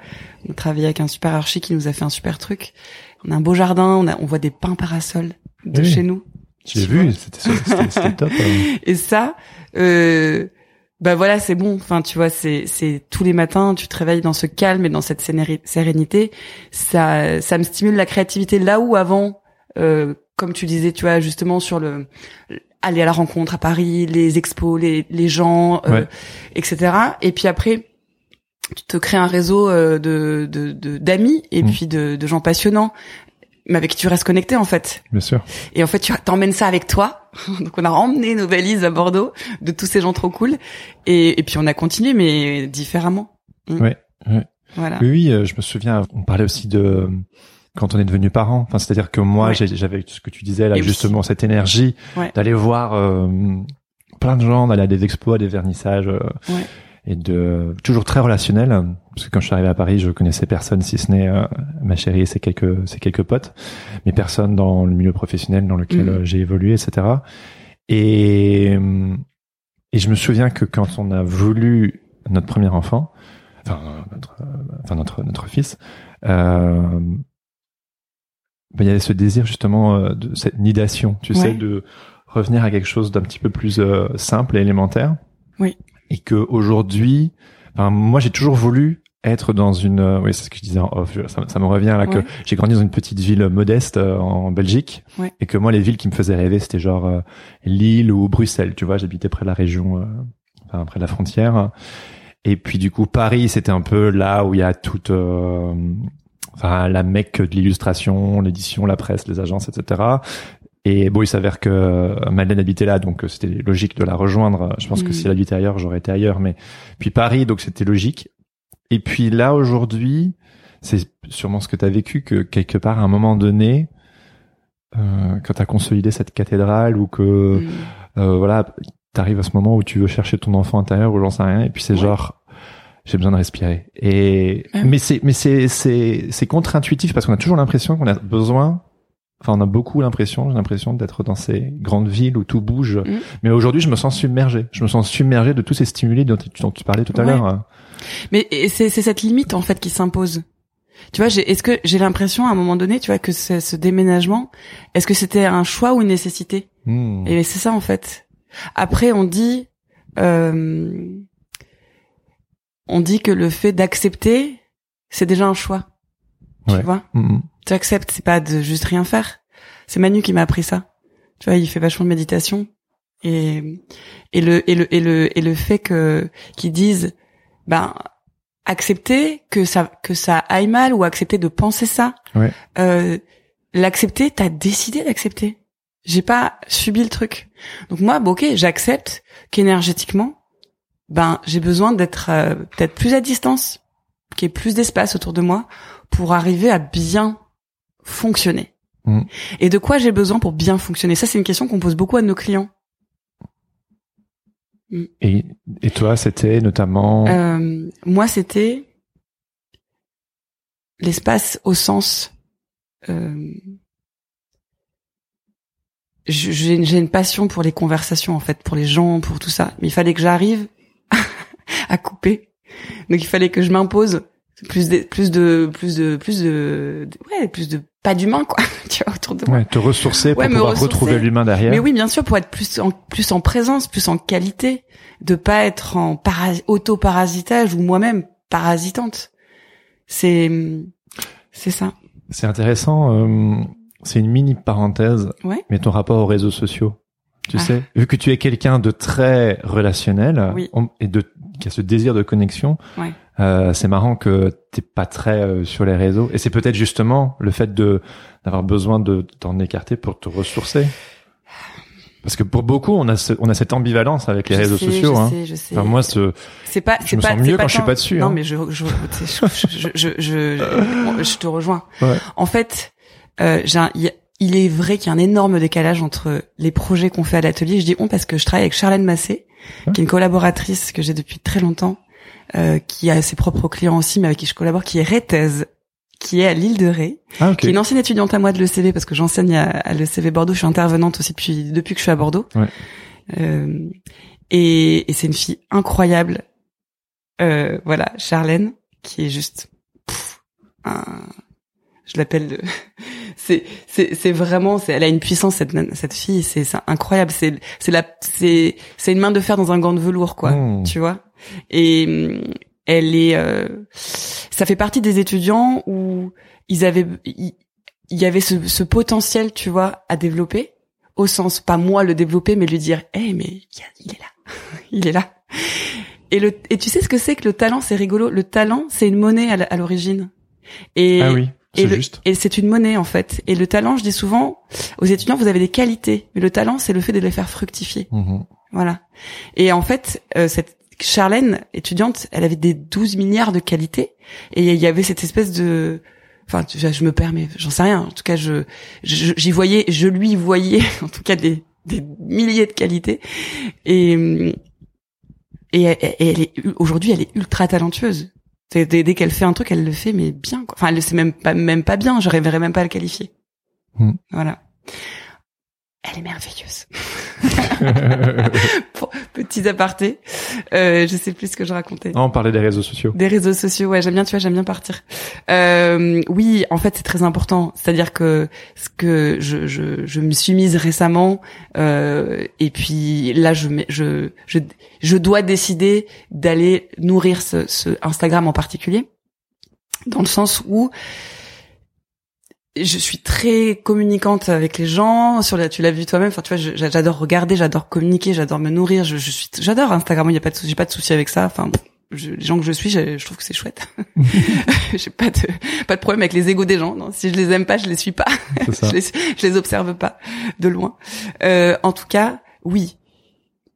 Je, me- je, je me réconcilie non pas avec euh, le fait de je me réconcilie avec le risque de montrer ce qu'on fait Voilà. Ah oui. Voilà, c'est je me réconcilie avec ça et je dois même avouer que quand j'ai fait ma formation de coaching, on a tous bénéficié d'un coaching. Enfin, on a on a tous on sait on a fait ce qu'on appelle euh, euh, du, du, coaching entre nous quoi, tout simplement. Et, et j'ai j'ai euh, j'ai quelqu'un Denis qui m'a qui m'a accompagné hyper bien et euh, et on a parlé de ça justement de de cette espèce de de frein euh, très fort que j'avais de de de pas arriver, tu sais, ouais, à juste poster un truc qui va être entre guillemets là et qui va juste pas disparaître. J'ai alors que tu peux les le supprimer, hein. Mmh. mais même j'arrive pas. Donc là, tu vois, c'est un gros effort de lâcher prise. Je suis plus à l'aise avec les stories au final qui sont diverses et variées oui. que parce qu'il y a cette espèce de, de furtivité. Et peut-être que plein de gens sont très à l'aise avec ça pour ça. En tout cas, ouais, si c'est important. J'aime bien, j'adore. Ouais. Je, vais faire des efforts. Mais, mais, je me, mais justement, non. Enfin, c'est marrant parce que je me, on, on, sent dans nos métiers cette sorte d'injonction de, mm. il faut que tu montres. Et c'est mm. vrai que si on l'enlève juste de cette réflexion de l'aspect professionnel, oser montrer et quelque part euh, se mettre euh, euh, sous le regard des autres. Euh, voilà, c'est pas forcément simple. Et je pense que c'est partagé par beaucoup et beaucoup de personnes aussi qui débutent, qui se disent euh, je vais pas montrer parce que c'est pas assez abouti, parce que qu'est-ce que les gens vont finir, etc. Donc il y a cet aspect de la réflexion là, mais de l'autre, euh, moi je sais que les réseaux sociaux sont un outil de, de, de, partage, de promotion, de connexion, mais je remarque que je me sens mieux quand je quand je suis quand je poste pas. Ouais. Parce que j'ai l'impression d'être de, justement. J'ai pas, j'ai pas, j'ai pas cette expérience parce que je non mais là ça y est maintenant je m'y remets. Mais ça se trouve peut-être. En fait c'est c'est pas dire mieux, mais peut-être qu'au final, c'était la meilleure part, tu sais, de, de, de, de pas se sentir obligé de devoir le faire. Et quelque part, parce que moi, je sais que. Mais est-ce que ça n'a pas un rapport avec le fait de pas avoir besoin de partager pour travailler? Est-ce que c'est pas ça? Si, si, si. Parce que moi, je, crois que je me. Il y a un peu de ça aussi. Enfin, il y a même beaucoup de ça. Oui, et ça, c'est un, c'est, c'est un luxe qui est, qui est fantastique, qui est, qui est. c'est, un vrai luxe, absolument. C'est un vrai luxe. Mais c'est parce que je sais que tu es quelqu'un qui aime partager. Oui. Euh, mais humainement, énormément. Ouais. Mais comme comme moi le podcast, tu vois là, on a un vrai échange humain. Ouais. Euh... Bah d'ailleurs, ça m'est bien plus nature. Enfin, naturel, c'est pas le mot, mais euh, euh ça me fait plaisir. Bah oui. Non, mais c'est. J'ai j'ai avant de dire là, j'avais hâte de venir discuter. Tu sais, je. C'est c'est quelque chose qui qui est qui, qui est stimulant, mais au sens euh, tranquille. Bah, je pense que tu es obligé comme ça si tu, tu, tu accompagnes des personnes. Euh, c'est obligé si t'aimes pas les gens et que t'as pas envie de discuter ou du moins d'écouter. Euh, mais euh... et je me découvre très auditive. Ouais. Tu vois sur les sens, mmh. on parle beaucoup du, enfin tu vois c'est visuel, c'est visuel, c'est visuel. Et j'ai l'impression c'est c'est presque limitant en des moments. Oui. Et euh, et de ce fait. Euh, D'où le projet avec Nadège Guibert, du coup, avec qui je monte ce projet de podcast aussi, là, dont, dont, bouge ton zèbre. on aura peut-être deviné, on va parler de la douance, mais euh, bouge ton zèbre, bouge ton cul, c'est la mise en action. Qu'est-ce que c'est que le coaching C'est une mise en action? Et du client en fait, c'est le fait d'être voilà d'être euh, concrètement en train de faire au, bénéfice d'eux. C'est une mise en abîme de toi aussi quelque part parce que euh, il me semble si je raccroche les wagons, c'est quand tu as été à Bordeaux, la parentalité, la remise en question, le calme. Ouais. Et tu t'es formé à ce moment-là. Oui. Et donc du coup, euh... j'ai eu le temps, j'ai le temps d'y penser à qu'est-ce que je pouvais faire. C'est vraiment ce temps d'introspection. Mais qu'est-ce que ce temps d'introspection et de où tu as bénéficié toi-même aussi d'un coaching? Mm. Tu en as déjà dit euh, à droite à gauche, hein, quelques-unes, mais qu'est-ce que qu'est-ce que ça t'a révélé sur toi ou qui a été décisif pour la suite? Tu vois, ne fût-ce que bouge ton zèbre. Ouais, euh, justement en fait que que j'avais, je crois que j'avais toujours, j'ai toujours eu peur, de déranger en allant, tu sais, des fois, euh, euh, je sais pas, j'ai rarement en fait été dans des vernissages. J'en parlais, mais comme quelqu'un qui va voir une expo, mais aller vraiment connecter, réseauter, tu vois le mot réseauter, non, le dégue dégueulasse. J'aime pas ce mot.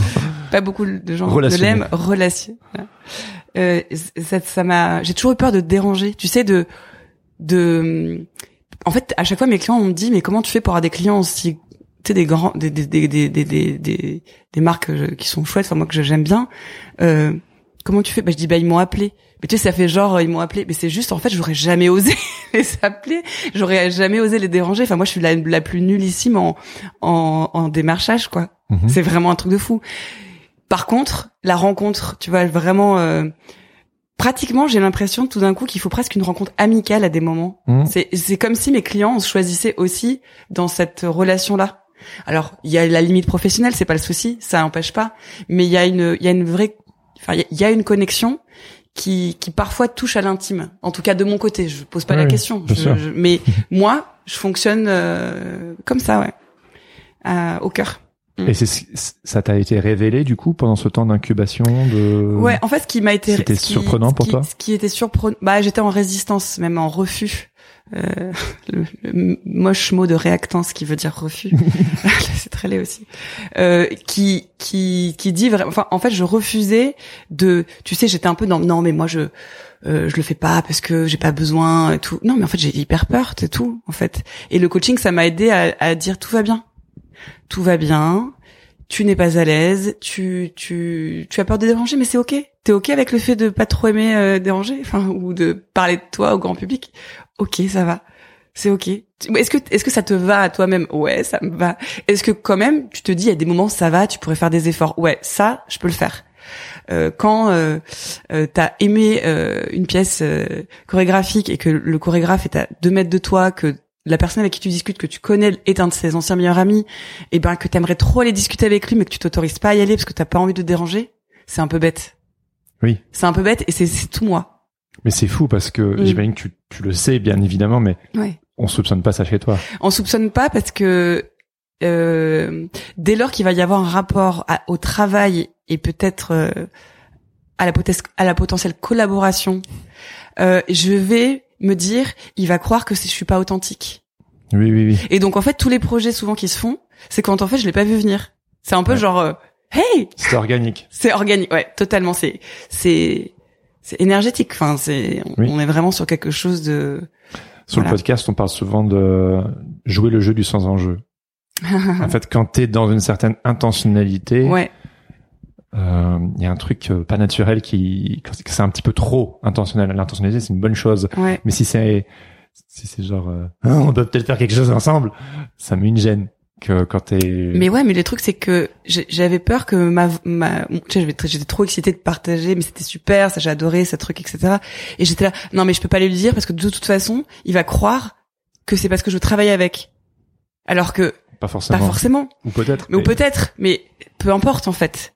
Et là, je, là, c'est, c'est, c'est, c'est, ça, ça m'a, ça m'a permis de prendre conscience de ça, de tout va bien. Tu peux aller dire aux gens que tu, tu les aimes, euh, même si tu les connais pas ou que t'aimes leur travail, et, ça va en fait. Euh, il va pas penser que ton intention elle est mauvaise ou mal placée ou opportuniste. Tu sais, ce Ouais. fameux opportunisme euh, avec lequel on n'est pas copain en Mm. général. Et tu arrives à rester dans cet état de it's okay. Eh ben, ça se travaille. Hein. Ouais. c'est ce que j'y arrive. Non, j'aurais pas cette. je pense pas encore. Non, je... c'est c'est assez récent. Euh...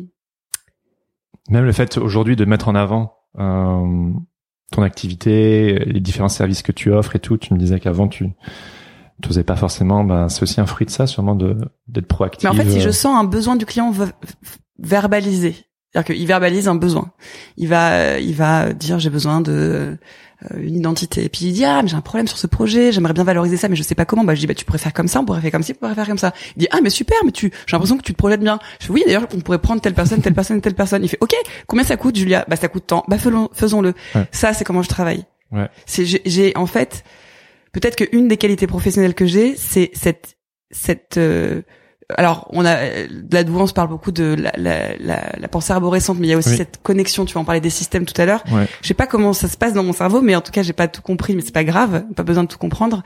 Euh, les solutions, je sais, ça, ça, c'est pour moi, c'est pas compliqué.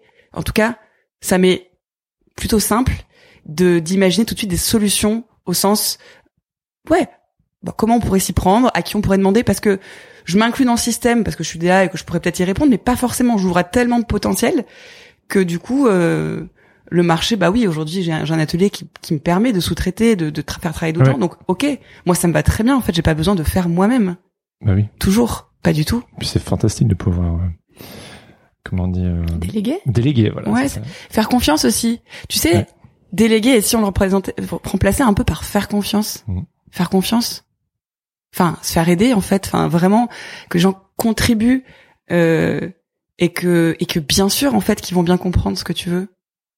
C'est, enfin, tu vois, cette confiance. Je fonctionne beaucoup comme ça maintenant. Ouais.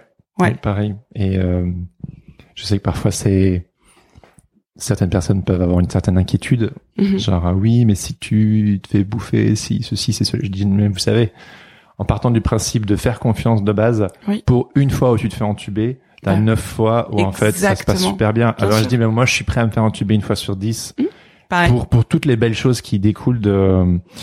Euh, moi, je, je vis vraiment dans, une- dans un mindset de il y a en abondance pour tout le monde et, et c'est pas euh, live or die, tu vois.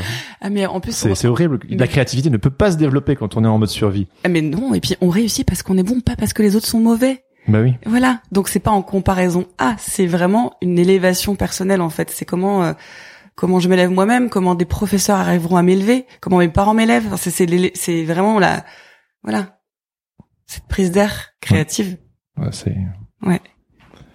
Et euh, tu m'avais dit euh, par le passé que tu mettais aussi en pratique euh, ton tes méthodes de coaching avec tes clients. En tant que tu tu tu c'est là où dans l'interview both world comes as one. tu vois ce que je veux dire? La fusion. Ouais, comment comment cette fusion euh, opère? Euh, comment alors comment concrètement en fait le coaching c'est très méthodique si- au sens où euh, c'est des c'est des c'est des questions qui pourraient être par euh, si tu dis j'ai besoin de luminosité dans ce projet moi je te demanderais mais qu'est-ce que t'entends par luminosité? Cette cette qu'est-ce que t'entends par c'est très évocateur de de de la réalité de l'autre justement? Autant ça marche sur l'identité de la personne. Tu vois, je suis très ouverte. Vous êtes ouverte comment? Racontez-moi. Vous- Petite blague. Mm. Euh, mais ça marche sur des projets créatifs. Mm. Qu'est-ce que tu entends par euh, par euh, classe? Qu'est-ce que enfin, tu vois le mot classe euh, que tu peux entendre un peu comme ça, galvaudé. Qu'est- Qu'est-ce que tu entends par euh, par euh, tu vois le bobo? Le bobo, moi j'ai une représentation du bobo, mais toi c'est quoi le bobo pour toi? Et, en, et, et le fait est qu'aujourd'hui, je peux plus, tu sais, c'est foutu. Une fois que tu sais un truc, après, une fois que t'as une mécanique de penser que t'as compris comment un système fonctionnait, je peux, les sciences humaines et ces, ces méthodologies-là, je peux plus rien écouter sans invoquer la précision dans ma tête. Alors, je pose pas des questions à toutes les phrases parce que si je dis qu'entendez-vous à bar à tout bout de champ, ça va pas Oui, marcher. sûr. Ouais. Ça va être un petit peu relou. Absolument. mais euh, ça permet de, de lever des lièvres en fait et de et là je m'interroge sur le fait que cette expression existe. oui, attends, les lièvres, ça veut dire euh, poum, on y va Non, ou- le, de lever des lièvres, c'est quand tu lèves des problèmes. Est-ce que c'est ça? Je sais pas, c'est toi qui me dis. Eh ben, je sais pas. En tout cas, si ça Nous ne savons pas ensemble. Nous ne savons, nous ne savons pas And ensemble. it's okay. It's okay. Euh, éviter des problèmes, pour parler simplement. Des, pro- des problèmes de compréhension du brief. En fait, le coaching c'est très intéressant pour euh, pour préciser un brief euh, parce que euh, questionner les contours ou ce qui ne fonctionne pas euh, peut être aidant. Par exemple, si vous avez, si un client va généraliser, rien ne va, euh, tu sais l'espèce de, il, il commence à transpirer, il commence à péter un câble, il te parle mal parfois parce qu'il est stressé. C'est l'ego. Fais en sorte, prends conscience que c'est pas toi. Ah oui, oui, tu vois. Mhm. Mais ça, petit aparté sur l'ego. Donc pas prendre pour soi que le fait qu'il aille mal, mais de dire mais ok, je te sens tendu. Il y a quelque chose qui va pas? Déjà, juste ça. Ah ouais. Juste, pour le dire, juste, dans les yeux. Juste permission de se dire ok. Euh, sur le projet, il y a quelque chose qui va pas? Parce que des fois, en tant que designer, en tant que créatif, on est super, on est en attente, tu vois, d'un débrief ou d'une réponse, et on va avoir quelqu'un qui parfois va montrer des signes d'anxiété ou de nervosité ou d'agressivité, mais qui ont rien à voir avec nous en fait. Et rien que ça, l'utiliser dans mon relationnel au client permet de désamorcer tout un tas de parasitage. Mm. Non, écoute, en fait, hein, excuse-moi, non, mais je- je- j'arrive, je, suis désolée, euh, mon fils, en fait, a- il, a, il, a, il a 39, euh, du coup, ils le prennent pas la crèche, je, je me tape une semaine de confinement, là, en fait, je suis désolée, rien à voir, en fait, ils ont adoré. Bon, ok, tu vois. Rien que le fait que tu sentes et que tu t'autorises à dire, ça va, qu'est-ce qui se passe, enfin, je te sens que est-ce que est-ce que tout va bien? Ne pas partir du principe que ça a un rapport déjà avec le projet. Ça c'est sur la sur l'aspect un peu justement euh, de, de, de des broussaillages on va dire. Et, et et ensuite sur la question de plus spécifique du projet et bah au niveau du débrief quand les gens sont peut-être approximatifs etc on va on va décortiquer on va tirer le fil pour comprendre. Ok donc là vous vous trouvez que on est un peu euh, euh, on est un peu euh, euh corporate alors que vous voudriez une image un petit peu plus branchée dans votre projet ok et, alors vous vous en pensez quoi? Vous en pensez quoi en fait? Bah, Moi j'en pense qu'on va jamais y arriver. Alors on n'y arriverait pas pourquoi? Bah parce que en fait les délais sont trop courts. Mais alors ils sont trop courts pour quelles raisons selon vous? Mais en fait les en fait tu sais quoi? Je vais te dire un truc. En fait le mec il a pas écrit les textes. On les aura jamais à temps. Donc en fait toi tu crois que t'as un problème de designer, puis en fait la nana elle t'explique que les contenus de toute façon, le projet, il est, il est complètement fucked up et que ça n'a aucun rapport avec toi. Ouais. Bah ça, tu peux c'est une mécanique en fait de questionnement. Hmm. Et si je te donne un vrai, là je viens d'inventer un exemple. Tu vois, je savais pas où j'allais ouais, atterrir, mais ça marche. Wouh, c'est bon, ça marche. Ça marche pour te dire que par pas du principe que le problème vient du, design que tu as fait ou, ou, il peut venir de une mauvaise compréhension du brief auquel cas c'est facile de dire quand tu précises un, un propos ça va fonctionner mais il peut aussi venir de le projet va complètement capoter mais mais c'est exogène, ça dépend pas de toi en fait. Donc maintenant, peut-être que tu aideras ton client à bouger une deadline, ouais. à arriver à dire à son boss qu'en fait le prestat qu'il a choisi n'était pas fiable, hmm. et peut-être que toi ta contribution elle sera là. Il faut oser, euh, avec beaucoup d'empathie et de méthodologie, euh, remettre en question. Euh, questionner. Question, ouais, questionner. Bah ça c'est parce que enfin aujourd'hui ça m'éclaire parce que enfin ça c'est clair pour moi c'est pas ça m'éclaire mais c'est clair pour moi parce que je l'ai appris euh, enfin je l'ai appris en tout cas j'ai appris une méthode du coaching professionnel qui est donc l'accompagnement au changement. C'est le terme un peu francisé. Ouais. euh, au changement pourquoi? Parce que c'est on est dans une euh, dynamique de mouvement en fait. Et mm, on va vers quelque chose de futur. On n'est jamais dans la thérapie au sens du passé. On va pouvoir questionner le passé sur des lignes de vie professionnelles dans votre parcours pour identifier des moments de de succès, des moments de faille, euh, pour, euh, pour pour étudier des comportements associés, ok, qu'on peut reproduire ou ne pas reproduire, tout dépend, tout dépend. Mais c'est c'est c'est très c'est très dans dans dans donc dans le futur et dans une dans quelque chose de de désiré en fait, de désiré, de voulu. Et nous on va questionner pas forcément pourquoi vous le désirez, mais est-ce que est-ce que c'est bon pour vous? Est-ce que vous conscientisez que ce vers quoi vous allez, ça, ça a du sens, mais ça va, ça va répondre à votre besoin? C'est pour ça que la demande initiale d'un client, c'est pas forcément la, demande précisée. Quand on va questionner, mmh. euh, tu vois, je donne souvent cet exemple de quelqu'un qui vient en disant j'ai besoin d'argent là, il faut vraiment que ma boîte, elle, euh, il faut, il faut que je développe financièrement ma boîte. Ok, très bien. Et euh, racontez-moi, vous allez faire quoi avec cet argent? Bah, avec cet argent, euh, je peux partir en, en voyage, par exemple. ouais, partir en voyage. J'y vais plus trop. Ok, en voyage. Et, vous, vous partiez souvent en voyage? Enfin, c'est quelque chose que vous avez l'habitude de faire? Bah ouais, ouais. J'ai, j'ai, j'ai, je, je, pars souvent en fait. Enfin, je partais souvent avec ma femme. D'accord, votre femme? Et, et ça va? Non. bah en fait, euh, en fait, j'ai l'impression que ma femme, j'ai l'impression qu'elle m'aime moins parce que j'ai moins d'argent. Hmm. Et en fait, moi, en fait, moi, moi, j'ai besoin d'amour. Ah oui, oui, et puis il y a une boucle, oui, bien sûr. Ouais. Hmm, hmm. Tu vois, c'est ça en fait, c'est c'est c'est la demande initiale. Est-ce que ça sera la demande clarifiée? Pas forcément. Et et ton boulot et ce boulot-là de faire euh, en fait c'est c'est c'est cet effet miroir c'est ne pas dire ah t'as vu moi en tant que coach t'ai amené la solution mais pas du tout moi j'ai juste posé des questions en fait et ces questions de clarification sur le travail du designer ou du créatif ou du chef de projet ou du ou de la relation assez aux gens en fait, au système, l'entreprise. Et eh ben ça peut permettre aussi d'identifier des problématiques qui sont systémiques, des problématiques tu vois vraiment de gestion, des problématiques de de de de, de, compétences, des problématiques de plein de choses, de gestion du stress. On va étudier en zoom aussi euh, la bouteille du stress, tu vois, sur les, les stresseurs. Et est-ce que est-ce que le stress, vous avez d'une échelle de 1 à 10, vous voulez être à combien? Bah moi, je suis je suis à 8 et j'aimerais être à 6. Ok. Mais mettons qu'en fait, la personne se sente pas assez stressée. Pourquoi moi, en tant que coach, je pars du principe que la personne, elle voudrait baisser son stress? Elle peut peut-être l'augmenter. C'est vrai. Voilà. Et ben ça c'est, tu vois, c'est on essaie d'ouvrir aussi euh, bah ça ouais, c'est en fait on, Bah, tu travailles avec on travaille avec les, de lunettes de la personne quoi. Et c'est pas à moi de décider si elle, elle doit baisser son stress.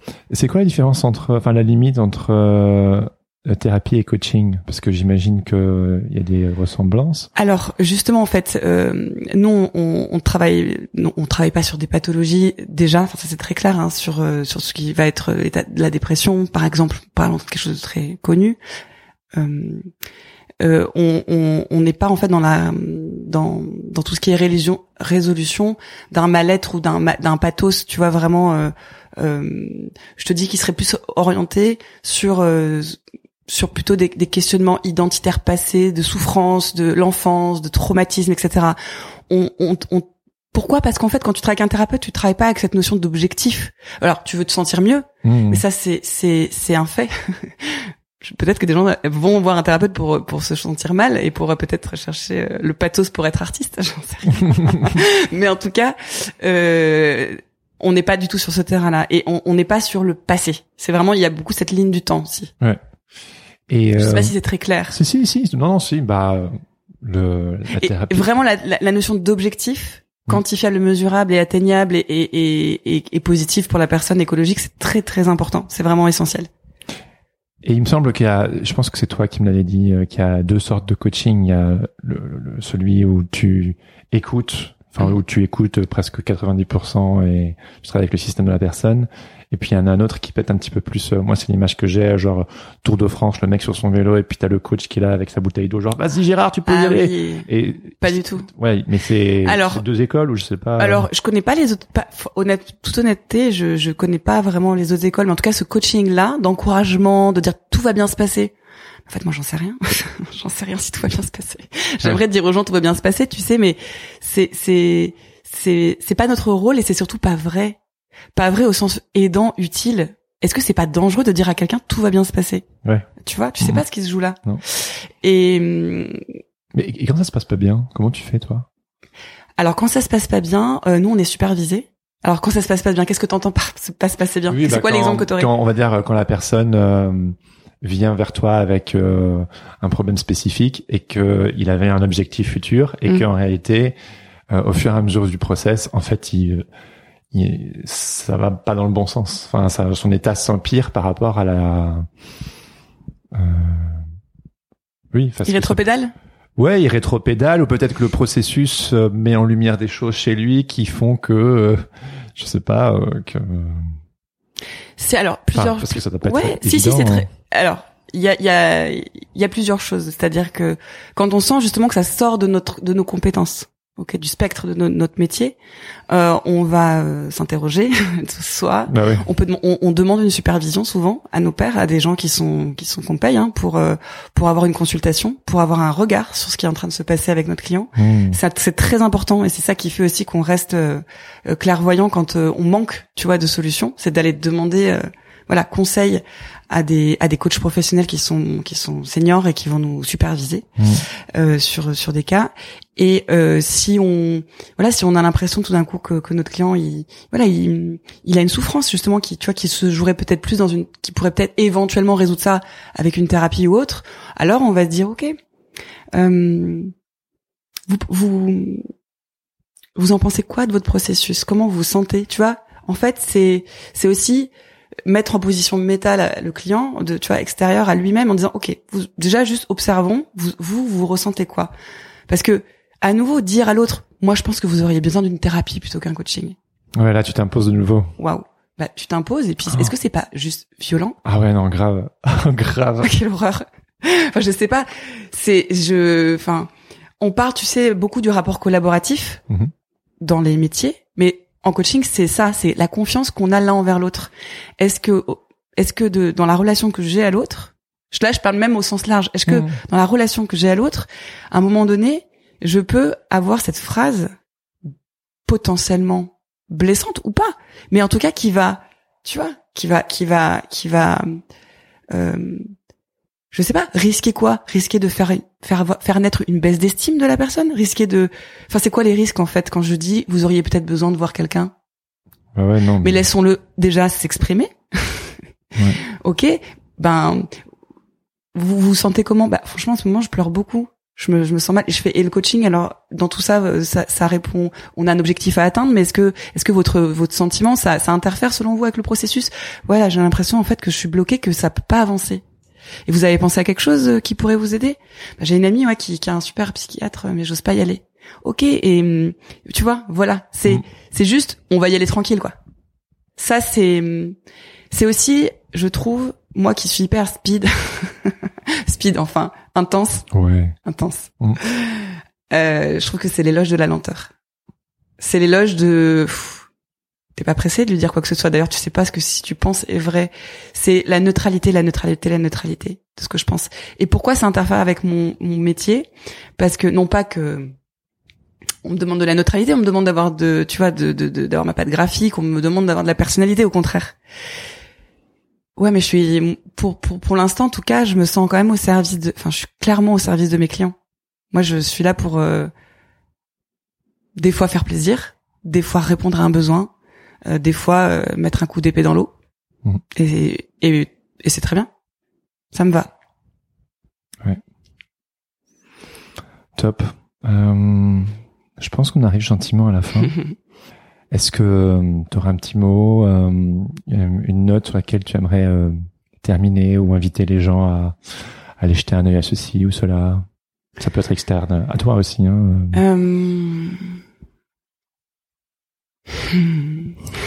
Trop de choses.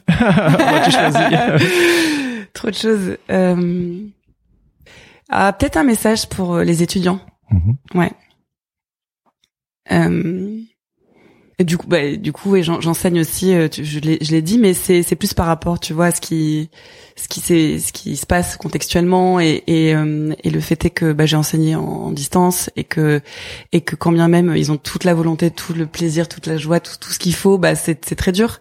C'est très dur, tu vois, ces études qu'on a eues. euh, euh, pour plein de monde dans des écoles d'art, dans, dans toute cette émulsion, tu vois, cette créativité. Et euh, et j'ai eu la j'ai eu la joie de les retrouver en présence quand même récemment aussi. euh, tu vois, on a on a il y a des choses qui ont pu se mettre en place. Et, et cette, euh, cette cette crainte en fait et cette peur euh, qui qui est assez euh, mondiale sur euh, mais je trouverai pas de stage mais je trouverai pas de de, de métier mais ce, ce monde est foutu etc il y a hum, moi ce que j'encourage les gens les, les étudiants mais peut-être les gens à faire c'est vraiment ce pas de côté de dire ok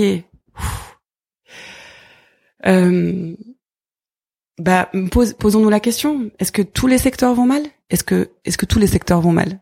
Tu vois des métiers. Est-ce que est-ce que toutes les agences de com s'écroulent? Est-ce que tous les freelances ne gagnent plus leur vie? Est-ce que est-ce que tous? Non je crois pas. Mhm. voilà. Juste déconstruire ses, ses croyances ou ses peurs. Enfin se poser ces quelques questions en disant bon mais euh, je vais je vais je vais y aller petit à petit. Je vais je vais je vais euh, essayer de me dire que si j'ai ma place il y a une place. Et peu importe si c'est pas celle à laquelle je pensais au départ le simple fait de mettre cette petite graine et de créer cette inertie ça crée du mouvement donc moi je dirais de rester en mouvement c'est peut-être le mot Boom. Merci infiniment, Julia. Avec C'était plaisir. fantastique.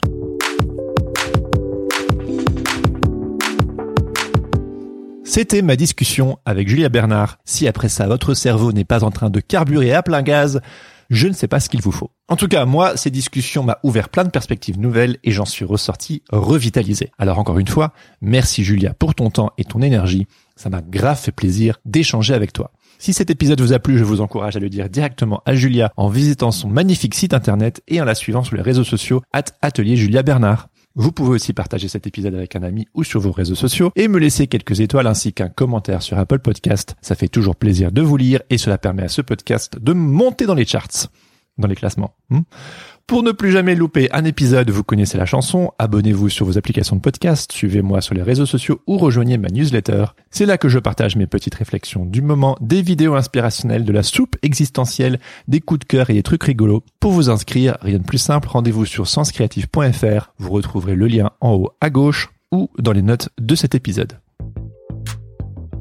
Salut, je m'appelle Lucille Gomez, je suis autrice de BD et illustratrice et je fais partie du Patate Club. Patate Club, c'est-à-dire que je soutiens financièrement Jérémy sur Patreon, avec plaisir et pour plusieurs raisons. d'abord, évidemment, j'aime son podcast, Sens Créatif, mais aussi, en tant qu'autrice, je sais à quel point il est précieux d'être soutenu par son public, puisque je le suis moi-même sur Tipeee pour une lettre que je dessine chaque mois.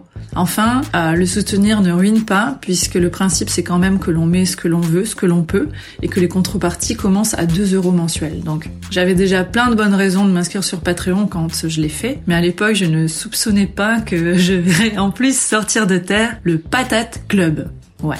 Sens Créatif, c'est un podcast. Ok. En plus, il y a un Discord. Ok. Le Patate Club participe au Discord, ok. Mais le Patate Club a aussi un groupe WhatsApp. Ah, le Patate Club a plein de projets. Le Patate Club a des défis de dessin, des apéros, des causeries philosophiques, des blagues, des sujets de bavardage riches et variés. Enfin, c'est rempli de gens créatifs, hyper gentils, motivés. Honnêtement, euh, ça fourmille tellement euh, là-dedans que j'ai pas le temps d'aller vous tout voir. Enfin, c'est pas très grave, car désormais le Patate Club, c'est aussi le Patate Club Podcast, c'est-à-dire un autre podcast bimensuel, animé en duo avec euh, Laurent Bazar, et où il est notamment récapitulé les sujets abordés sur le Discord. Donc, comme j'ai pas souvent le temps d'y aller, là, ça me fait un, ça me fait un débrief, et aussi un débrief du dernier épisode diffusé et les, les coulisses en fait du podcast. Donc, faire de la BD et de l'illustration comme je le fais, honnêtement, ou tout autre métier créatif d'ailleurs, c'est hyper cool. Je suis d'accord. Mais parfois c'est aussi un petit peu solitaire. Alors faire partie du Patate Club c'est réconfortant en fait, stimulant. Même quand j'y participe pas, ce qui est souvent, ça me plaît quand même de savoir que des gens sont là avec des préoccupations semblables aux miennes, prêts à me comprendre si je veux, si j'ai besoin, à m'écouter, me motiver, me donner des idées. Bref, comme le dit Jérémy, Sens Créatif, c'est aussi une communauté bienveillante de créatifs qui s'encouragent, s'inspirent et échangent les uns avec les autres. Donc, rejoignez-les si vous le voulez sur Discord, ce qui est une plateforme gratuite et ouverte à tous, ou dans le Patate Club. Vous retrouverez les liens dans les notes de l'épisode. Donc à bientôt peut-être, et puis gardez la patate. Je termine en remerciant mon ami Adrien Guy pour l'habillage sonore de ce podcast. Allez jeter un œil sur ses réseaux sociaux at Adrien Guy Musique ou écouter ses morceaux sur sa page SoundCloud. Sur ce, je vous donne rendez-vous dans deux semaines pour un nouvel épisode. En attendant, bonne semaine à tous et surtout, restez créatifs. Ciao ciao cette semaine sur le Patate Club Podcast, on discute de choses et d'autres, mais surtout on débriefe de l'épisode de Sens Créatif avec Kylian Talin en compagnie de Thibaut Chaventon, graphiste alsacien, membre éminent du Patate Club sur Patreon et également membre du Cercle des Créateurs, la fameuse communauté initiée par Kylian. Alors, à quoi ça ressemble la vie à l'intérieur du cercle? Thibaut vous dévoile tout. Et ouais, allez, c'est parti.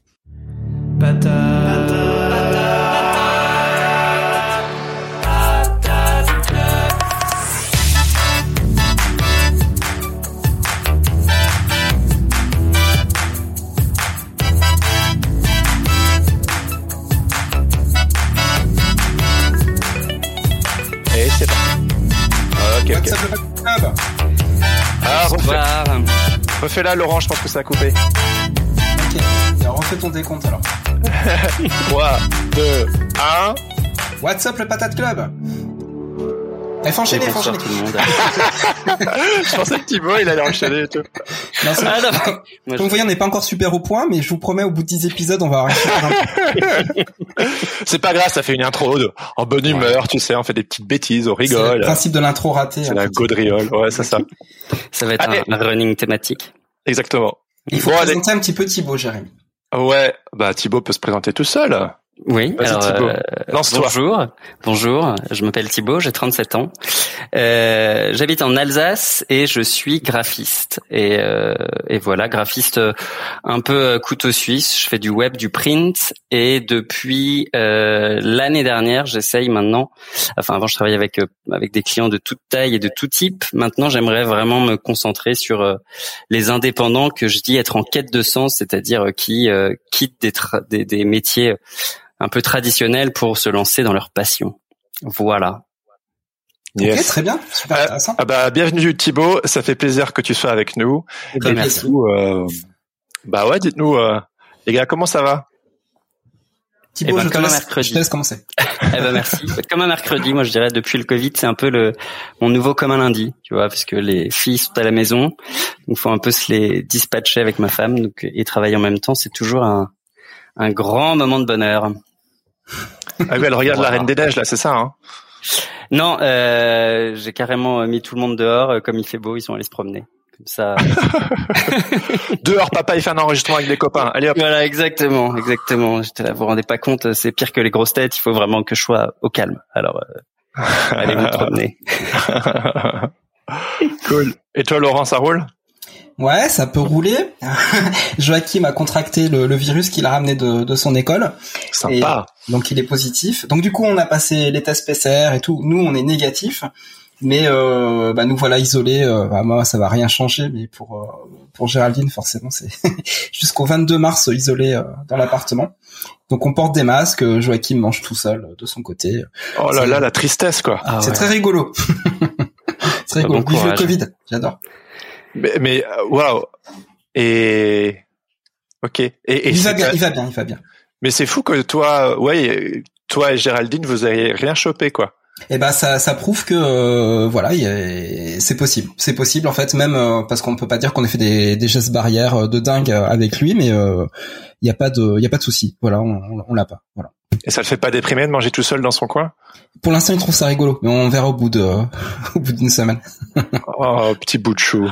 Ouais. Et c'est combien de temps que qu'il est censé rester comme ça euh... Quand t'es positif comme ça, c'est 10 jours. T'es 10 jours à la à la maison. De toute façon, ça sert à rien de refaire un test parce que le le, le, en fait la charge virale elle peut rester pendant trois mois. Okay. donc c'est inutile. Mais aussi au bout de dix jours il y a pas de symptômes. Les enfants peuvent retourner à l'école. Par contre euh, quand t'es cas contact t'as as les dix jours plus sept jours en fait de précaution derrière. Ce qui t'amène à 17 jours d'isolement. Oh. donc il vaut mieux le choper que d'être cas contact. Putain, mais c'est incroyable. Voilà. Ah ouais c'est fou non, je déconne, faut, faut pas le choper. mais voilà, c'est une grosse contrainte, ouais. Mais bon, l'école, elle est pas fermée. Donc. Et ça va avec, euh, du coup, euh, enfant à la maison pour travailler? Ah, c'est une espèce de redite du euh, du premier confinement, en fait, hein, tout simplement. Ouais. Donc euh, bon, on a. Je pense que les, les gens on leur marque maintenant euh, pour s'organiser. Donc euh, donc voilà. Puis du côté de Géraldine, à son son boulot, ils sont ils sont super compréhensifs par rapport à ça. Donc elle peut travailler sans souci en télétravail pas de problème. Voilà. Après, c'est juste la popote euh, familiale à, à gérer. Ouais, ça doit être de l'organisation, hein. Faut être flexible. Mm -hmm. ah bah, du coup, est-ce que ça vous dit qu'on débriefe l'épisode de Kylian? Eh ben, c'est yes. parti, c'est parti. Allez, rock and roll. À vous la régie, hein. Moi, voilà, je le connais l'épisode. C'est moi qui l'ai. je sais que tu aimes mes petits jingles, Laurent. J'irai pas jusque là, mais ils sont, ils sont très rigolos. vas-y, fais-en un et puis tu te lances. Ah, c'est à moi de faire le jingle en plus. Ouais, vas-y. Exploration, exploration, inspiration créative, essence créatif, avec Kylian Talin et Jérémy Claes. Euh, alors, c'est vraiment une, une, intro pourrie, hein, encore un jingle. Ouais, je sais pas si c'est mieux que moi, hein, vraiment, en fait. Non, hein, c'est pas, euh... c'est pas mieux, mais j'ai fait avec mon cœur. Ouais. c'est l'essentiel. Toujours écouter son cœur. Oui, bien sûr. Euh, alors ce que alors vraiment je vais démarrer avec un truc que tu vas être tu vas être scotché mais moi j'ai adoré ton intro Jérémy j'ai dit mais qu'est-ce que t'as qu'est-ce que t'as fumé? Mon intro euh, ah où je dis que je suis en top forme et compagnie. Ouais. C'est quoi c'est quoi ton secret? Euh, ça m'a bien fait rigoler et du coup enfin j'étais déjà dans le ton de l'épisode et je trouve que à partir des, des toutes premières secondes où tu euh, tu racontes ça l'épisode il est sur le euh, la même énergie de, de bout en bout. C'est assez incroyable. Et il y a quelqu'un qui l'a qui l'a dit sur euh, sur le Discord vous êtes bien trouvé c'est c'est euh, c'est vrai il y a on, on, sent le on sent la connexion entre toi et Kylian euh, dès, dès le début ouais une synergie ouais exactement c'est ça et le thème qu'on va aborder aujourd'hui tous ensemble c'est l'exploration qu'est-ce que c'est le fait d'être explorateur? Et, euh, et on reviendra aussi sur le euh, la, la dichotomie mais en, en, en même temps c'est un, un bidon dont, dont, dont parlait Kylian c'est être aventurier et à la fois bibliothécaire. Est-ce qu'on peut être les deux? Est-ce qu'on ah, peut ouais, être ouais. l'un ou l'autre, etc. Tout, tout, ça, on pourra le, le développer euh, ensemble. Euh, voilà, oui. Alors c'est un épisode qui a qui est particulier pour les auditeurs euh, euh, habituels de sens créatif parce que ce n'est pas un illustrateur. Euh, c'est pas un artiste. Ouais, créatif et, euh, visuel, ouais. Enfin, quoi que si, il fait des, il fait des, eh, il fait des vidéos. Voilà, exactement. En fait, j'allais venir. En fait, c'est quand même un artiste, c'est quand même un créateur, et on, pareil, on va, on va explorer un petit peu ce.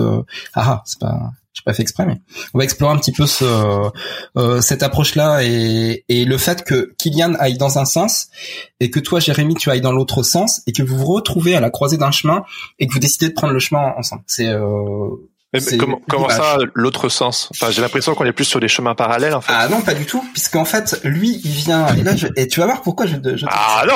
Ah, tu vas voir, tu vois. En fait, toi, tu viens de, tu viens purement de la création, d'accord? C'est euh, ça. Au départ, ah, tu, ne pensais pas faire autre chose que, que créer et faire des dessins. Tu ouais, c'est dessinateur, exactement. Ah, Même dessinateur de BD et dessinateur de pochettes de musique. Oh là là, il a bien suivi, hein, le gars. Alors que du côté de Kylian, lui, il, s'est adressé euh, en premier lieu à des entrepreneurs. Voilà, c'est ce qui l'intéressait. C'était vraiment accompagner des gens euh, pour euh, pour créer en fait des, des, des projets.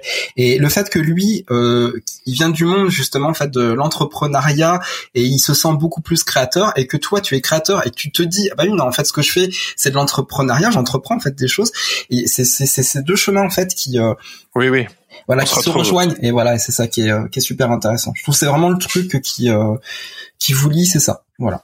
Ouais ouais c'est vrai. Ouais ouais.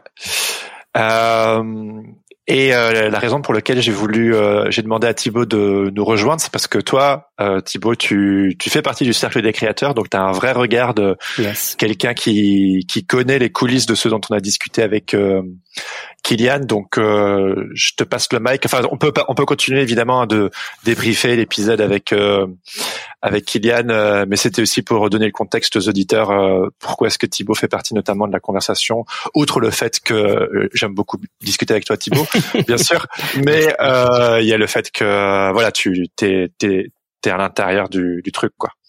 Ouais, ouais, bah oui, effectivement, moi je fais partie du cercle et c'est assez drôle parce que euh, j'ai rejoint le cercle un peu par, euh, alors je vais pas dire par hasard, mais en gros ça a été plus une espèce d'opportunité.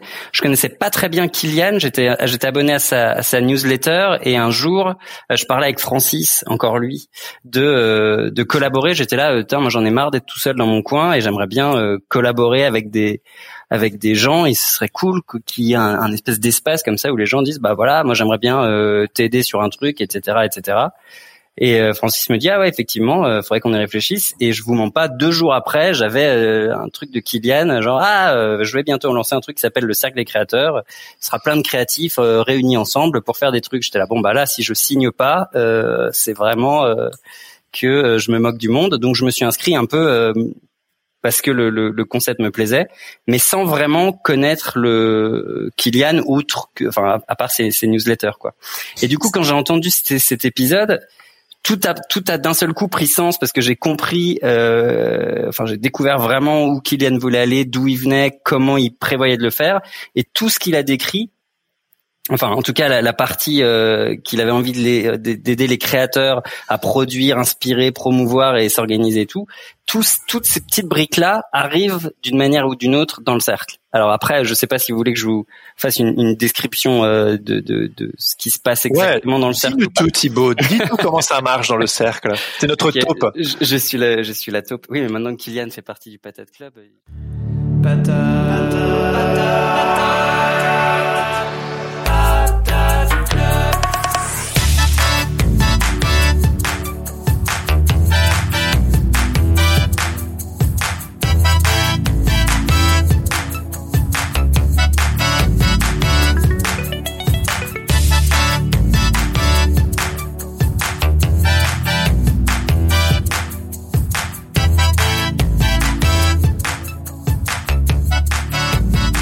Voilà, voilà. Donc, si ce que vous venez d'entendre vous a plu, rendez-vous sur patreon.com slash podcast pour écouter la suite.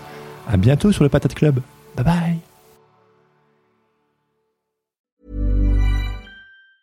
Even when we're on a budget, we still deserve nice things. Quince is a place to scoop up stunning high-end goods for 50 to 80% less than similar brands. They have buttery soft cashmere sweaters starting at $50, luxurious Italian leather bags, and so much more. Plus, Quince only works with factories that use safe, ethical, and responsible manufacturing.